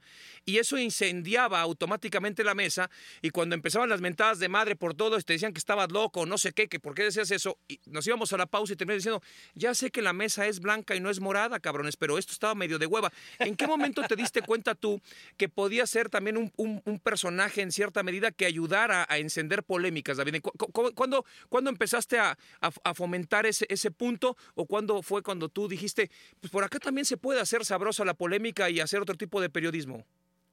Sí, mira, eh, Cristian, es, es, es, algo que, que, a mí me gusta mucho, generar polémica, eso es verdad. Em, obviamente también hay que tener, eh, este, y yo creo que no puedes ir a una misma velocidad siempre. Y ustedes, por ejemplo, lo hacen muy bien en las transmisiones.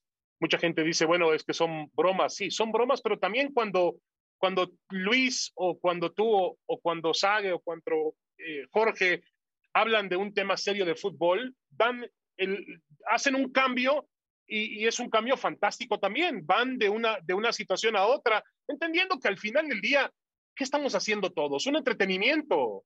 Es decir, a veces nos los tomamos demasiado en serio, porque sí, obviamente, nos tomamos muy en serio, pero yo creo que pasaba, supongo que Luis García lo entendía desde que era jugador de fútbol, no estamos entreteniendo a la gente, no estamos haciendo algo, algo de vida o muerte, no, no, estamos, no estamos haciendo el trabajo de un neurocirujano ni de un este, cardiólogo operando a alguien con, con que tiene que ser todo preciso y de que un simple error vaya a significar la vida o la muerte. Estamos haciendo entretenimiento. Ahora, sí, hay que tomarse en serio a veces la manera en la cual haces el entretenimiento, porque yo sí me tomo muy a pecho las famosas este, eh, las diferencias, las discusiones que hay en una mesa. Y sí me gusta buscar la polémica. Yo entendí perfectamente bien el papel que yo tenía en una mesa. Yo no soy un experto en fútbol, nunca lo voy a hacer.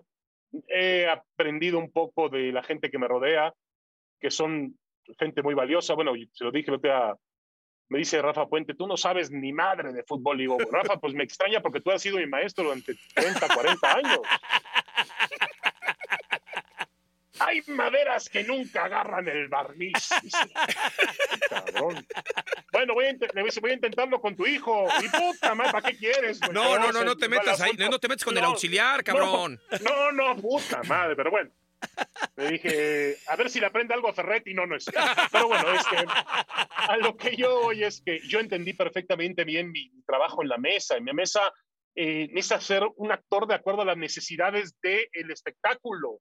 Y si yo no tenía la capacidad de analizar los carrileros o las formaciones o el 4-4-2, no me pasé ahí todavía de números, ¿verdad? No, no, todavía no, todavía no. A veces pongo 12 y dice, puta madre, ese güey sacó uno de, de la manga. Pero a lo que voy, si no tenía yo esa capacidad para entender el fútbol así, pues lo iba a entender de otra manera e iba a ser otro tipo de periodismo y otro tipo de actor dentro del campo de juego. Yo siempre se lo dije a, a José Ramón y se lo dije, también se lo dije a, ti, Cristian, o a, Luis, si es necesario, siempre en, una, en, cualquier equipo de trabajo, es necesario, como un equipo de fútbol, hay quien porta la número 10, hay quien es el goleador, hay quien es el defensa central, capitán y líder, y hay quien tiene que barrerse por la pelota para, para, para recuperarla y regresar a la intensidad del programa. Y yo entendí perfectamente bien cuál era mi papel, ¿no? Y, y, y, así lo he tratado de desarrollar. Eh, sí, no te puedo decir que, no, a ver, no todas las polémicas son eh, falsas, no, no, no, la mayor, yo diría que un gran porcentaje son verdaderas, pero a ver, yo acabo de hacer hace unos cinco minutos tenía un programa con José Ramón que se llama Cronómetro que hacemos para Estados Unidos ahora. Y para mí la diversión clásica de, pues, ¿cómo es? Eh, hacer enojar a José Ramón. Ese es mi papel. pero él se lo toma muy a pecho. O sea, se lo toma a pecho que ha dicho, ha renunciado 18 veces en el año al aire. Ya no voy a hacer más cronómetro. Ya no soporto a este gordo. Es un hijo de tal por cual. Digo, José Ramón, está claro que los españoles se despiden ahora en octavos, todos. Desde el Real Madrid contra el Paris Saint-Germain desde el submarino amarillo, que tiene que jugar el Villarreal contra la Juventus. Y el Atlético. Y el Atlético Madrid, que también le tocó con con el Manchester United. sí. Los tres se van, José Ramón, vamos a jugar a la Copa del Rey allá en Valencia, donde usted quiera. Pero se van, se acabó la Champions. Y luego le digo, es la Champions de Al que la IFI. Puta, que la IFI, la mamá de que la IFI, la chingada. Bueno, a ver, yo entiendo perfectamente bien, o sea, cuál es la labor en ese programa. Hay que sacarle a José Ramón ese tipo de cosas que se las puede sacar. Si no, José Ramón se vuelve un monólogo y se ha hecho unos rollos. Ahora se ha vuelto ya con, el paso del tiempo, se ha hecho lo mismo que él decía antes. Hay que ser cortos en los comentarios. ¿eh? Ahora le he dicho yo, oye, Ramón, José Ramón, te voy a promediar, te voy a tomar el cronómetro. Ya le ganaste a Rafa Puente. Y, con, y, con, todo el respeto, José Ramón, que me tienes, no dijiste ni madre. O sea, le dio la vuelta y la vuelta y la vuelta para acá. Entonces yo entiendo muy bien a veces lo que lo, yo trato de leer lo que necesitan los programas para, para ser atractivos. Y bueno, eh, em, ahora, en ese sentido, todos peleamos, todos tenemos un ego. Algunos más grande, más desarrollado que otro, eso es evidente. Eh, es, es una cuestión de naturaleza.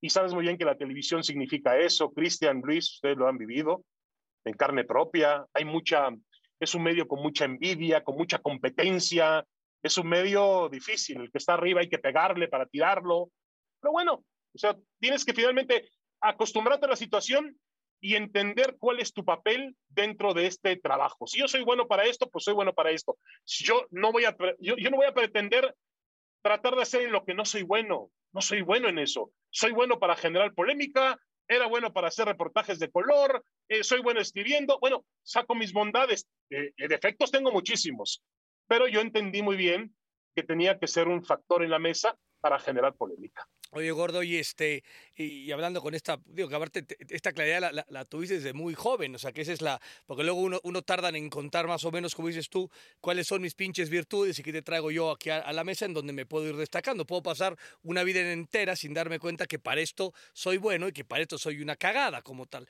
Tú e, eres un animal de trabajo, lo, lo hemos hablado aquí con Cristian muchas veces, un, un tipo ejemplar en, desde muy chavo. ¿Sigues disfrutando igual la, la, la chamba? ¿Sigue siendo este pinche animal de horas de trabajo y demás que usted sigue siendo ese mismo güey. No, ya no trabajo con ese mismo ritmo, es evidente. Acabo de cumplir 53 eh, años. Eh, tengo la, asiática destrozada porque pues eh, es increíble. Yo te fui a Cincinnati y yo llegó un momento en que corría mucho. empecé a hacer mucho ejercicio, además por una cuestión de bajar de peso, obviamente, pero también para, para tranquilizar un poco mis, mis impulsos, mi, eh, eh, generar las endorfinas y, disfrutar de ellas. Y agarré el ejercicio. Pero, por ejemplo, ahora fui el, el, a Cincinnati la, a la partido de México y fui al gimnasio y estaban en el gimnasio. Yo ahora hacía, hago elíptica. Sí, para el golpe. Para evitar el golpe, o hago este, mm, bicicleta. Digo, no como Luis García, que de pronto sacan unas, salen No, unos, no, no, unos no. salones impresionantes Ya y luego sabes. 600, enseña su... su- 600, no, no, 600 600 calorías. No, soy una... No, Lance, Lance Armstrong se queda pendejo. o No, sea, no, pero la- Lance Santos se, digo, met- se metía a droga, yo no, cabrón, no sé, no estoy, o yo, yo natural, güey. Bueno, bueno, yo estoy seguro. yo sé. aquellos antidoping, aquellos antidoping eran, eran Güey, raros. ¿eh? Pero en bueno, aquellos antidopings hacía pipí el utilero, cabrón. Ah, bueno, bueno. Ah, bueno. A lo, a lo que voy es que fui al, gimna- fui, al hotel y me llego al, al- al gimnasio. y yo- entonces yo fui a hacer mi elíptica normal para cuidar la asiática que me tiene jodido. Y de pronto veo a Hércules Gómez y a Mauricio Pedrosa. Ya sabes que Mauricio Pedrosa se siente, este, me está hablando mi mujer. Deja, ahorita le, ahorita le, ahorita le marco Ahí está. Me aguante. Este, entonces le digo a, le digo, están, están corriendo y digo yo, Pero, ¿sabes pe- qué? pero Pedrosa se siente que es, es muy agrandado, ¿o ¿qué? No, no, no, no, Pedrosa, bueno, no, no, no es muy muy tipazo, ¿eh? un gran muchacho, muy, muy profesional en lo que hace, pero es un, es un chico, este, a ver, se siente, se siente que es futbolista, Ah, o que ok. fue atleta, o que es, y al lado estaba Hércules Gómez también. Entonces dije yo, pues me pongo en medio en la, en la caminadora, en la, en la corredora, y le fuimos, le fui dando, aumentando la velocidad, a la madre que me parió. En la noche, con el frío que había ahí, donde nos, ponen, nos pone, ESPN siempre encuentra la azotea perfecta. Como no hay este, como no hay derechos, pues la azotea ideal. Ya, ya me estoy saboreando la azotea de, de Qatar, ¿eh? A ver, ahí con los edificios que hay allá. Pero el clima va a estar bueno, David. Por lo menos el clima va a estar Eso sí, benévolo. ya va a estar bueno. está- Pero, pero también la cancha de fútbol, verla de vez en cuando, no, no, no nos haría daño, ¿no? Por Estoy de acuerdo bueno. contigo, estoy de acuerdo. Pero bueno, este, a lo que voy es que me, me, me, me lastimé la espalda otra vez, terrible, así durísimo, y ahora ando. Eh, el día fui a quejarme con Rafa Puente. Digo, oye, Rafa, porque ya es que Rafa. Entonces Rafa lo que hace es se levanta su, se levanta el pantalón y me enseña la rodilla. Digo, ay, güey, tengo 23 operaciones, dice. Pinche Lisiraturri. Digo, ay, el doctor que lo operó, ya sabes. Y luego me enseña, trae el brazo todo vendado. Digo, ¿qué te pasó aquí, Rafa? Tuve un- una, una cosa en el hueso. Digo, ah, ta, ta. Digo, muy bien, Rafa. Y luego se voltea y dice, mira, me encontraron una roncha por acá y me operaron. Dicen que es benigno. Digo, ah, no, pues si estás aquí, yo estoy a toda madre, no mames, no, dicha Rafa. Te juro que Rafa, ya- No, no, eh, voy a... No, yo estoy a toda, Rafa, ya no tengo ningún problema. A lo que voy es que, eh, a ver, ya los años, la edad, el ímpetu de hacer aquello. Mira, yo soy un tipo de, de mucha, ustedes me conocen de adrenalina, yo necesito adrenalina. La sufrí demasiado en la, ahora en la, La pandemia. en la pandemia porque se acabaron los viajes. Eh, mi esposa me trae loco porque yo invento siempre cosas.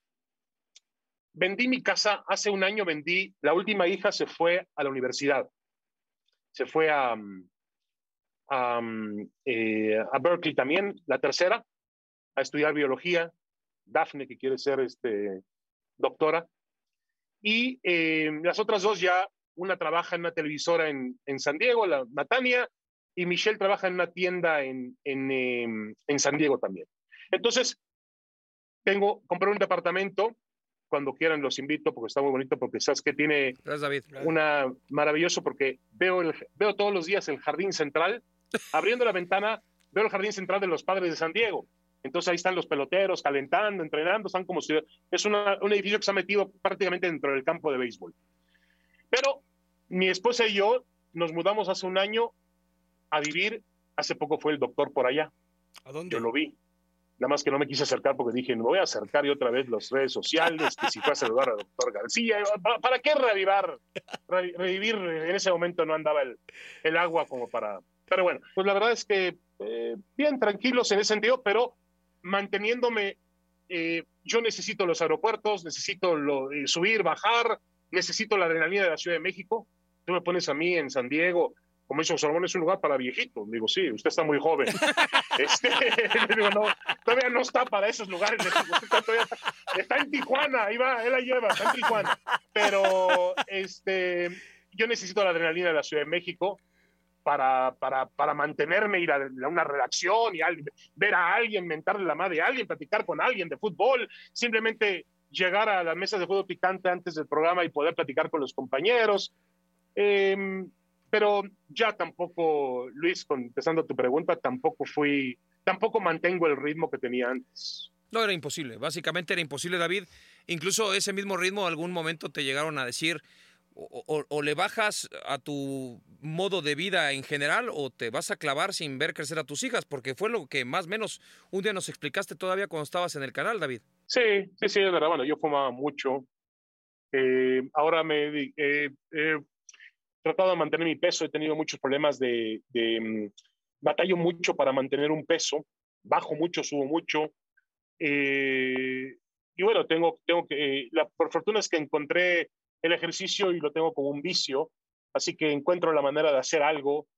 Eh, tengo una vida diferente ahora, sobre todo cuando estoy en Cabo, estoy en, eh, en San Diego, tengo más oportunidad de estar en la, en la calle con mis perros, caminando, haciendo cosa y media, voy mucho a, voy mucho a nadar al, mar. O sea, la verdad es que me, la paso bien. Mi hija tiene una afición por los caballos, entonces este, a nosotros nos gusta también mucho los animales. Eh, y la verdad es que sí, cambié, cambié esa forma de vida. La forma de vida que yo tenía pues, era una vida muy diferente. Y hay algunas cosas que te arrepientes y dices, no, el tiempo no vuelve, ¿no? Yo me acuerdo muy bien que cuando nació Michelle, nació en el hospital aquí que está en Las Lomas, en, ahí al lado del, del, supermercado. En Santa Teresa, ya lo quitaron, David, el Santa Teresa. Ahora lo compró un grupo más. más eh, grande, lo que pasa ¿no? es que lo habían quitado, ahí nació mi, mi hija grande y luego me parece Ah. que lo habían quitado, no sé si lo van a recuperar, pero Un estaba ahí. hospital fantástico de monjas, maravilloso. Es correcto, Era era, un, era un hospital solamente de maternidad. De acuerdo. Bueno, y, y me acuerdo que nació Michelle a las eh, 10 de la mañana, la llevaron a, a mi mujer a- a la- al cuarto, eh, me trajeron a la niña para verla, dije muchas gracias, me voy a protagonistas. Ya era las 2 de la tarde. Sí. Bueno, solamente un, imbe- solamente un imbécil hace eso, ¿no? David, Este, ¿qué día te casaste tú? yo me casé un 26 de diciembre, ¿Qué día era? un martes, ¿Y en dónde te casaste? en Ciudad Juárez. ¿Por qué hiciste todo eso, David? ¿Quién se casa un martes? Digo, en Ciudad Juárez se puede casar mucha gente, pero en un martes ni en Ciudad Juárez se casan, güey. ¿Por qué hiciste eso? No, bueno. Mira, Va de la mano de lo que estás diciendo, ¿no? Sí, mira, justo se había coronado Santos. Por cierto, me quedo que ahí a final se coronó Santos y de ahí viajé, que viajé a, a, a Ciudad Juárez para la, para la boda. Ahora vamos a cumplir, eh, estamos cumpliendo mi esposo y yo 25 años de casados. Wow. Ha so- me ha soportado 25 años, imagínate. Bueno, cuando parecía que no iba a haber nadie capaz de soportarme a mí. este, se lo agradezco mucho, ella es una, totalmente una heroína. Este, pero, a ver, ¿por qué escogí Algo muy sencillo, Cristian. Yo estaba, estábamos apenas este, tratando de, de fincar una, de, de comenzar una familia, y la realidad es que yo dije, bueno, voy a invitar muchas personas, y hicimos un presupuesto y dijimos, vamos a gastar 300, 400 mil, 500 mil pesos. Digo, ¿por qué no mejor ese dinero lo ponemos para una casa? Siempre es importante tener una casa. Eh, y entonces este, dije, vamos, le dije, tengo el tema perfecto. El papá de Irene, por azares del destino, vivía en Juárez, El Paso, tenía familias ahí, el lugar más, bueno, eh, no, ahí se va con Torreón, en la serie en la final. con- con- Tijuana es preciosa, por cierto, al lado de esos lugares. Pero Ciudad Juárez debe ser uno de los lugares más feos del mundo. No nos está escuchando nadie, ¿verdad? No, no, pasa David, No no. No. bueno, si no, si no que se aguante. Este, a lo que yo voy es que eh, la verdad es que preferimos hacer 300, 400 invitaciones, invitamos a todo mundo, mandaron regalos y nadie fue, excepto André Marín. Ahí está. Chihuahua. Ahí está. Ahí está. Mi André Ahí Marín está, siempre en los, en los grandes eventos. Pero ¿sabes por qué fue, no? Aparte, aparte, aparte a mí no me gusta, a mí no me gustan las, las, y me conocen, Martinoli lo sabe muy bien, a mí la cuestión social, Martinoli no, no se me da mucho, no, no, no, no es lo mío, ¿no? Nunca ha sido lo mío, yo soy más de, eh, me emborracho con mi mujer, me la paso a toda madre con mi mujer, me levanta ella de la mesa, me lleva y se acabó, no, no soy mucho de amigos, tengo amigos muy contados, quizá Eder Velázquez, que ustedes conocen, es mi, Ese, uno de los eh, eh, pocos amigos el, que nuevo, tengo. el nuevo operador de Cruz Azul, dices, ¿te refieres a ese güey? pues el que me da, el que me da la información desde adentro, no pasa nada. Eh, ya, ya tenía listo, tenía listo a, a Hugo Sánchez y, y lo madrugó, lo madrugaron, por quién sabe quién madrugó ahí, ya, ya, ya, pásame la información con Hugo. Y yo desde acá voy, voy surtiendo, digo, yo tengo pocas fuentes en los equipos, la única fuente era Eder, la voy a abastecer a lo que dé. Además, Eder supo cambiar de, de Billy Álvarez cambió y dio el paso A y se fue con los nuevos dirigentes. ¿eh? Cantautor. Bueno, cantautor sí, y atrás su, su tocayo, ¿no? El Velázquez, que es ahora el líder Sí, de, sí, la, sí. de la cooperativa. Pero bueno, te estaba yo diciendo que lo de la boda eh, lo hice allá, fue André Marín, yo después cometí una tontería y, y estaba, la verdad, tonto, porque Marín se casó. ¿A usted no los invitó ya a la boda, no? Sí, fuimos hasta testigos, David. El Imagínate cómo Ah, cambiaron las cosas, El güey. Algón y yo estábamos, este, Coque, estaba Elías Ayub, había una lista como de 25 testigos y el Algón y yo estábamos, ya sabes, cabrón, éramos los últimos dos pendejos, pero firmamos ahí el, el acta de mi marín. Pues yo no fui, yo no fui. Eh, estaba ya empezando a hacer la guerra muy difícil con José Ramón, con José. Pero no es que yo tomara ese partido. Yo le dije, voy a aprovechar eso, Irene. Le digo, y ya, ya habíamos hasta rentado el fregado smoking y todo eso. Yo para un smoking de mi talla, la chica ahogado aquí. Para mí, a mí no me gusta eso, nunca me ha gustado. Pero bueno, dijo, a ver, vamos. Ya, las únicas bodas que fui fue la mía.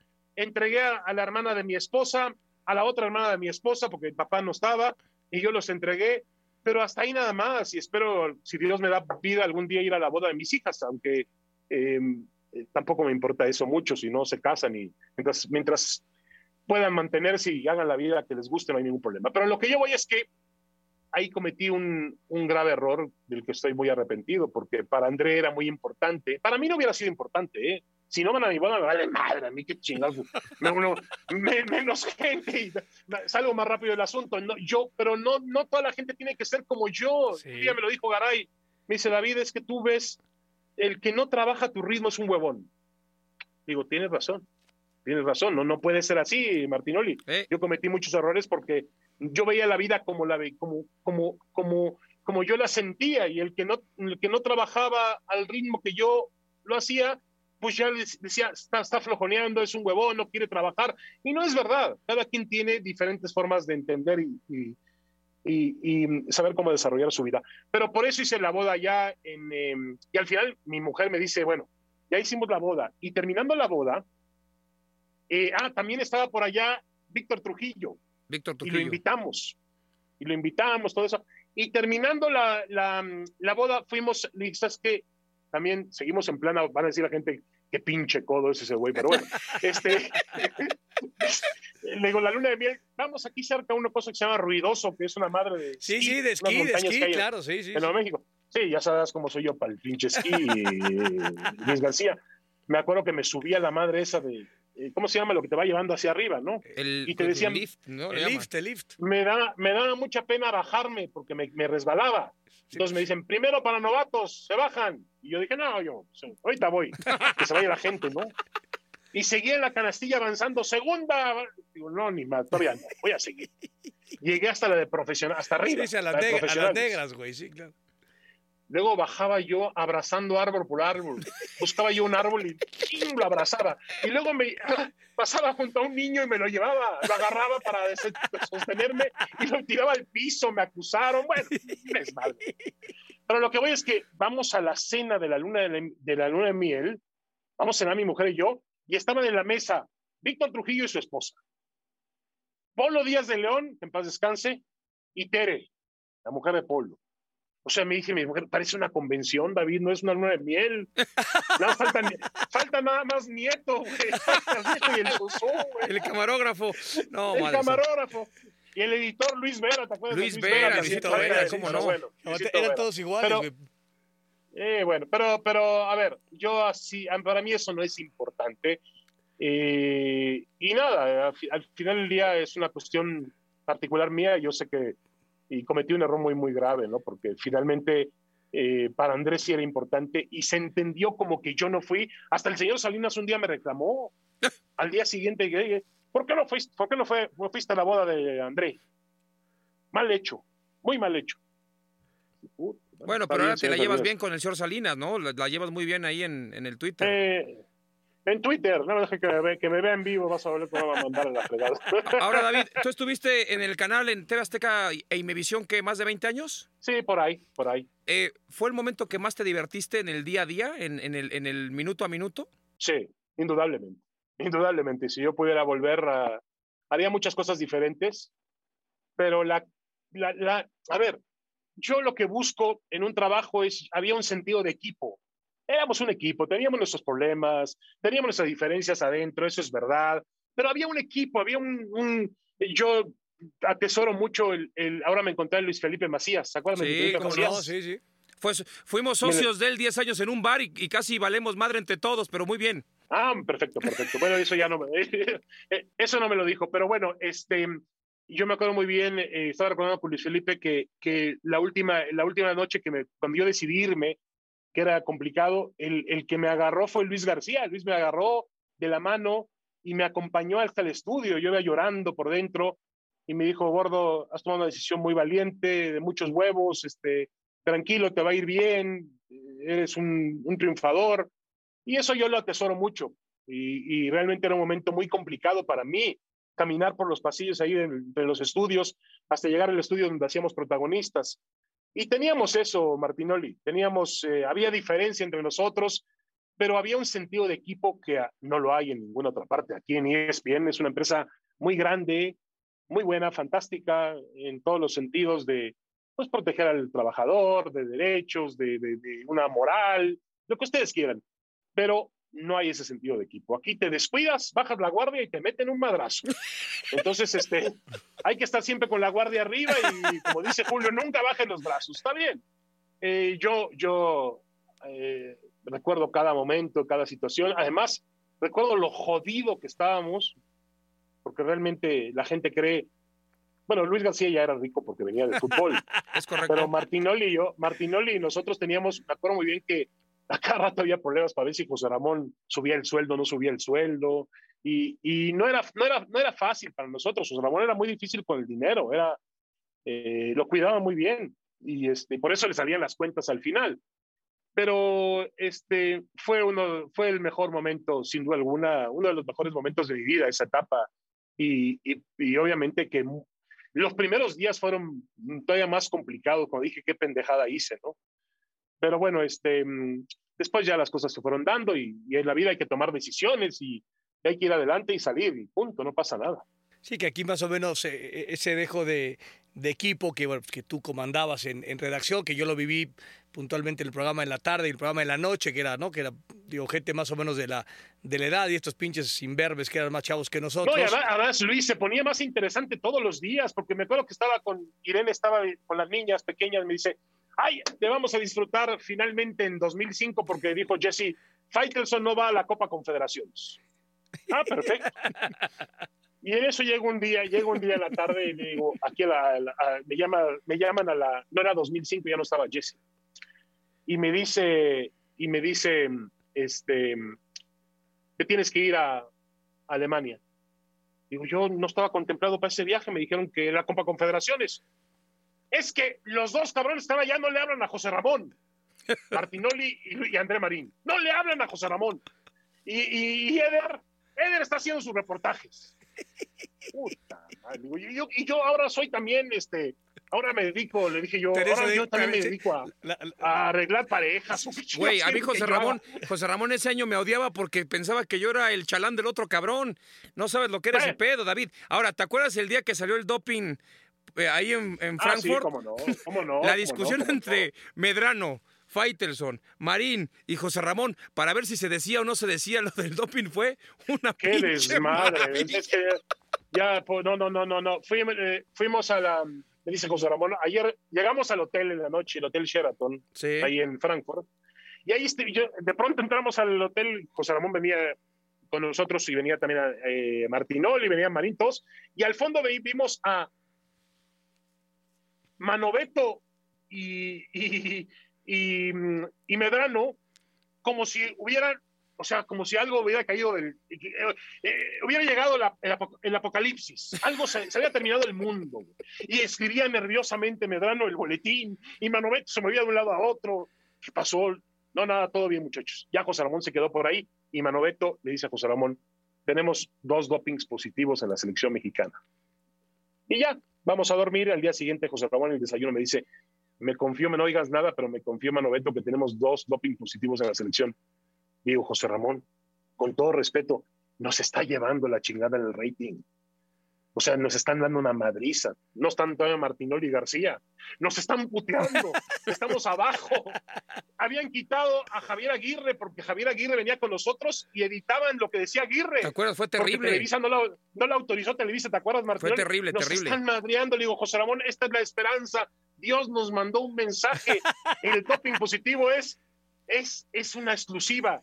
No, yo le prometí a Manoveto y a Medrano que no voy a decir nada. Digo, a chingar a su madre los dos. Y el Atlas también, José. No, no, no, no. Vamos, vamos al estadio de Frankfurt y ahí vamos y usted graba, José Ramón Fernández. Yo me he enterado de esto, una exclusiva. Hay dos jugadores en doping positivo.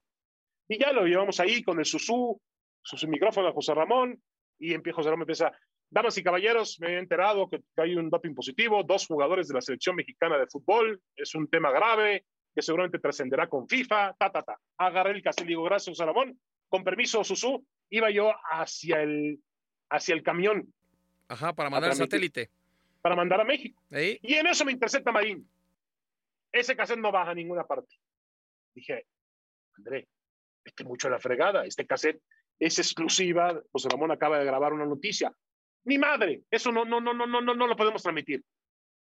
Digo, André, vete mucho a la fregada. No lo podemos transmitir. Y luego, adelante en el camión estaba también Medrano. Y había enterado y dicen, puta, pues eh, ellos eran lo de la noticia, güey. Y, y no, Ah, traía un lío con Guillermo Cañedo. Estaba metido Cañedo, andaba en FIFA y Manoveto andaba de un lado. Era un asunto muy enredado. Cuando llego ahí a transmitir el café, le dije, ¿sabes qué, Madrid? Te vas mucho a la fregada. Yo este ma- material lo grabé con el José Ramón y se va porque se va. Claro, valió madre. Manolo González me dice desde México, David, mándalo, pero no va a pasar al aire. Dije, ah, bueno, ya valimos madre. Sí, sí, sí, valimos. No, no, no, no, no.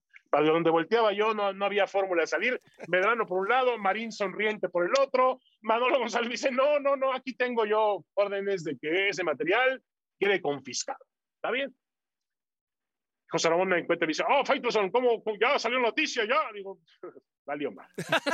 y en eso dije yo, bueno, volteo y al lado del camión de nosotros está la, la ZDF, Los el alemanes. canal alemán. Entonces toco la puerta y digo, miren, soy David Feitelson. Digo, aquí está mi, mi credencial. Sí, ¿qué pasa? Digo, ¿hay, hay, hay dopings positivos en la selección mexicana de fútbol. ¿Les interesa la noticia o no? Dice, ¿y quién la va a dar? Digo, yo me, yo me pongo como, yo, yo, ah, yo les voy a dar la entrevista y ustedes este, la, la, la subtitulan, la traducen y me usan como fuente a mí. ¿Seguro? Digo, sí.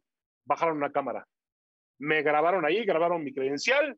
Y bueno, ya después no sé si la noticia, yo dije, a ver cómo chingado la para esta Marino, la para este, o la para Medrano, abajo con su alemán, que vayan, a, que vayan a la ZDF a pararlo. Y Pero hablar, bueno, hablar en alemán, cabrón. eran parte de las historias que vivíamos ahí. Pero sí, aquella, mm, aquella mm, Copa Confederaciones, pues yo cuando llegué ahí dije, bueno, traían un lío, de veras, parecían, este, parecía una novela. Fue terrible. Fue terrible, David. Estoy desayunando y no me hablan, no me hablan. Digo, pues, ¿qué les digo, José Ramón? Digo, y bueno, ya me mandó, y luego me dice el Eder, dice, David, ¿va a ser el color? Digo, no, yo vengo aquí como consejero de, de José Ramón. Consejero matrimonial, No, fue terrible, no sabes lo que fue. No sabes lo que fue ese, ese pinche viaje. Pero bueno, oye David, ya para cerrar, eh, platícanos acerca de aquella ocasión que, que tú y Eder Velázquez perdieron 75 kilos cada uno cuando el Cruz Azul no le ganaba al Italchacao y se les estaban yendo las, las letras de su casa por andar metiéndole dinero en la pre-Libertadores. Otra más. Tenía yo que eh, encontrar un sistema, un sistema fantástico. Había dos sistemas maravillosos. Uno era cuando iba a ser el color a Toluca en aquella temporada. Entonces pasaba yo por acá, por Santa Fe, y, y ahí estaba el caliente. Sí, era el caliente, ¿verdad? Yo no- Sí, sí, sí, sí, o- Sí, sí. ¿O quién los patrocina a ustedes si quieren? No, no, te- cada- no, cada no, uno no, tiene avísenme. uno, no, no. Güey, aparte Ah, tenemos. correcto. Y, y- y en, en deportes anunciamos como ocho casas de apuesta, no te preocupes. Pero Bueno, era jugaba, caliente. jugaba, jugaba un depredador que se llamaba José Saturnino Cardoso. Y Martinoli me mandaba y decía, no, esos güeyes no pillan. Entonces yo siempre iba y ponía ahí un billetito, lo, digo, mi mujer saca todo el efectivo que tenemos, al Toluca. ¿Contra, ¿Contra quién juega? Me vale madre. Pónselos al Toluca. Fue la temporada de los cuarenta y pico goles, ¿te acuerdas? Es correcto, sí, que era una, era una máquina, David. Una, una máquina. Entonces, yo no me reía atrás de la portería del Toluca. Yo ahorita, ya me saboreaba yo los tacos de la marquesa, paramos ahí. Y después a cobrar, maestro Santa Fe. Ya hasta me esperaban cada 15 días los güeyes. Ahí viene el del Toluca. Pero eh, agarramos también mismo sistema. En una Copa Libertadores, Cruz Azul jugaba contra un equipo de no sé dónde, de una isla. Yo no sé qué, qué, qué, pasó. Y resulta que eh, agarramos la Copa Libertadores y, y- y escogíamos ciertos partidos, pero metíamos 3 mil dólares. 3 mil dólares en cada caliente. Pues íbamos a un caliente y metíamos 3 mil dólares a Cruz Azul, luego íbamos a otro, 3 mil dólares a Cruz Azul. La ganancia era mínima, pero eran 300 dólares que nadie te regalaba en cada caliente. O sea, de pronto podías tener 12 mil dólares repartidos en diferentes calientes y ganabas 300. Justo, es legal, ¿eh? todo eso es legal Sí, sí, sí, tal y cual. ganabas, tres, ganabas 300 dólares. El riesgo era obviamente que ponías 3 mil, ¿no? Y todo iba bien. El sistema, mi mujer me decía, estás loco. Digo, Irene, tranquila. Con esto vamos a terminar de pagar la casa, tranquila. Va a ir bien, va a ir bien la situación, no pasa nada. Bueno, hicimos el mismo sistema un día y pusimos 3 mil en una, 3 mil en otra y 3 mil en la otra. Cruz Azul contra un equipo que no sé quién. Era la temporada aquella que Cruz Azul si no me equivoco, ¿te acuerdas que terminó un asunto de líos con Billy Álvarez? Con todos los jugadores que hicieron un sueldos? boicot y los Sí, echaron, sí, ¿te sí. acuerdas? Sí, Abreu, acuerdo, Abreu. Palencia, Almaguer. Maguer, sí. Eh, Bueno, ese partido me acuerdo muy bien que Cruz Azul no el balón en el poste, para acá Martino nada más se volteaba a la oficina y se nos quedaba viendo así. Digo, ahorita va a caer, me decía Eder, ¿verdad? Ahorita cae, no te preocupes. Van a ser 3, 4. No hay ningún problema, este equipo no existe. Medio tiempo, 0-0. Y ahí, ahí valía madre el marcador global o si lo ganabas en los penaltis. El marcador del partido era lo que valía para pagarte la apuesta. Entonces, eh, conforme fue avanzando el partido, las cosas dificultaban y no conseguía el gol Cruz Azul. Y ya un momento en que de tanta tensión empezó a doler el pecho. Está dando un infarto, cabrón. Y ya volteaba yo con mi cigarro uno tras otro y le decía, y volteaba a ver a él y le decía, pinche negro. Le decía, ya que este equipo está comprado algo, ya empezó yo a sospechar de todo el mundo. No, no. Creo que Abreu agarró un balón al minuto 40, 42. Jamás No hubiera visto cómo corría ese día. Hasta ahí llegó, hasta ahí llegó mi carrera como apostador. Tu sistema ahí valió madre. más. No, no, no, no, la chica- no, lo, no, no, no, lo gritaste mira, como Tardelli en el Bernabéu, cabrón. no, no, no, no, imagínate, imagínate, y lo dije a mi mujer, con qué cara iba a regresar a la casa, a decirle, Cruz empató a cero con el Robin Hood, había madre, y el Robin Hood y Cruz Azul, Y debemos ¿O 12 qué mil oye? dólares. Abreu estrelló dos en el poste, no, no, no, no, no, no, no, pues no, pues no, pero bueno, así hay una infinidad de anécdotas que obviamente son parte de mi vida y que atesoro realmente como uno de los grandes, grandes momentos que puede pasar, en todo- que, que además no se repite, ¿no? Lamentablemente. Mi gordo, te queremos agradecer muchísimo por, eh, por tu tiempo, por tu buena onda. Eh, es un pinche tipazo, es una, es, fue una maravilla trabajar contigo. Como ves tú, eh, habríamos este, pagado para que siguiéramos ahí trabajando juntos. Estaba cagadísimo el asunto. Sigue siendo un pinche dios y te agradecemos muchísimo que hayas, este, pues que hayas perdido tu tiempo aquí con nosotros en, en exceso de humo. Muchas gracias. No, al contrario, yo los admiro, los respeto mucho, me, me- me encanta la manera en la cual eh, transmiten ustedes, han, creado todo un fenómeno. Cristian, mis respetos porque realmente has eh, eh, logrado trascender de una manera en que nadie podía imaginarlo y lo has hecho basado en tu inteligencia, en ninguna palanca. Yo sé cómo llegaste a TV Azteca, llegaste a pedir trabajo y pusiste tu mayor empeño y has sido un gran, gran profesional, un ejemplo para muchas personas. Y Luis García, Luis García es un tipo íntegro. Para mí es, te lo he dicho y se lo he dicho a quien sea, Luis, te conozco, eh, conozco a tu familia, eh, sé, hoy disfruto mucho la forma en la cual has echado hacia adelante una, has formado una familia, que se ven con risas, que se ven eh, realmente satisfechos, plenos, y bueno, me da mucho gusto por ti y siempre eh, voy a presumir de que eres mi amigo y, y, punto, y nada más, no, hay, no, no hace falta darle más vueltas al asunto. Me mando un gran abrazo a los dos. Gracias, mi gordo. David, abrazo, Grande, grande, ya sabes lo que sentimos por ti, la admiración que te tenemos, los cebollazos que nos lanzamos. Eh, nos, nos, gustaría que algún día en ESPN fueran un poco más lights y te dejen chambear con nosotros para hacer mamadas así, sería no sé si un hitazo, pero por lo menos nos vamos a divertir mucho entre nosotros, ¿no? Que también eso, hace bien, ¿no? Hace bien divertirse cuando uno está trabajando y no solamente peleándose. Y eso, es, eso, es, eso, es, fantástico, Martín, porque ustedes, cuando yo los veo, digo, estos no están trabajando. Yo siempre se los digo a mis hijas, consíganse un trabajo, consíganse algo que hacer que no signifique un trabajo. Yo la verdad que llevo 35 eh, años haciendo esto y todos los días me divierto, todos los días me salgo a divertirme. ¿Cuándo he trabajado yo en mi vida? Ustedes dicen que yo trabajaba demasiado, sí, trabajaba demasiado, pero haciendo lo que más me gusta. Y, eso se nota enseguida. Cuando alguien lo está sufriendo, ustedes no lo sufren, ustedes se divierten y divierten a la gente. Y esa es una lección exacta de lo que tiene que ser la profesión de un periodista, de un comunicador en este caso. Pues algún día nos reencontraremos en eso y si no nos vamos a encargar de que nuestro patrón absorba tu empresa y vamos también para allá, David, y te traemos y a la chingada todo, ¿eh? Perfecto, ustedes regresen a Sage. Se llevaron a Sage. Ya lo liberamos, cabrón. Con usted estaba demasiado amarrado. Acá se soltó demasiado. Pues yo no lo vi muy amarrado, que digamos, ¿eh?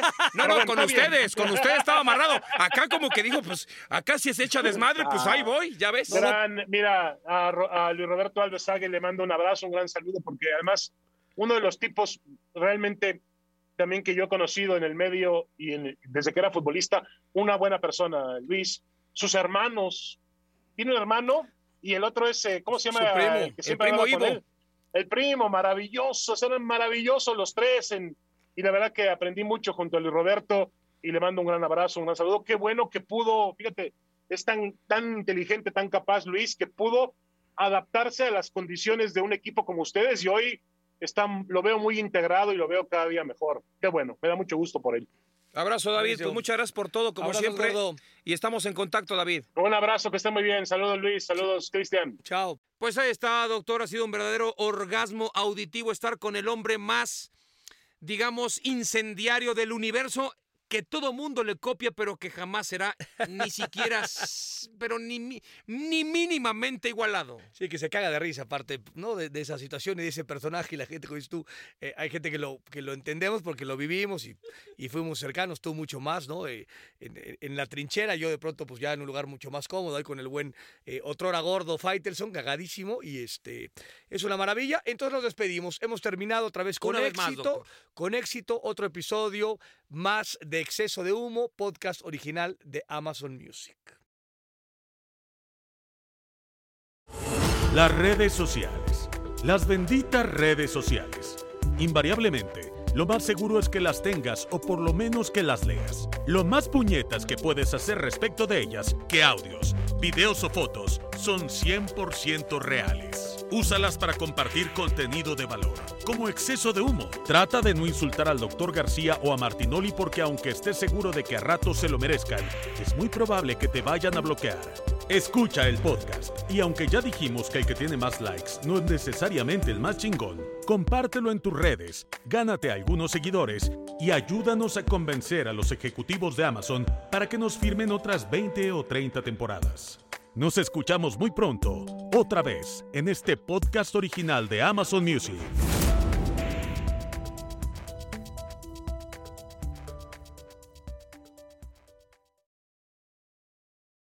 Exceso de Humo es una producción original de Amazon Music y Wondery, producido por Studios Sport Entertainment, SADCB, conducido por Luis García y Cristian Martinoli, bajo la dirección de Rodrigo Macías. Diseño de audio, Emilio El Chino Ortega. Producción ejecutiva, Rodrigo Macías, Aquiles Castañeda Bomer y Francisco Lavar. Exceso de Humo es una producción de Amazon Music y Wondery. Jessica Radburn y Marshall Louis.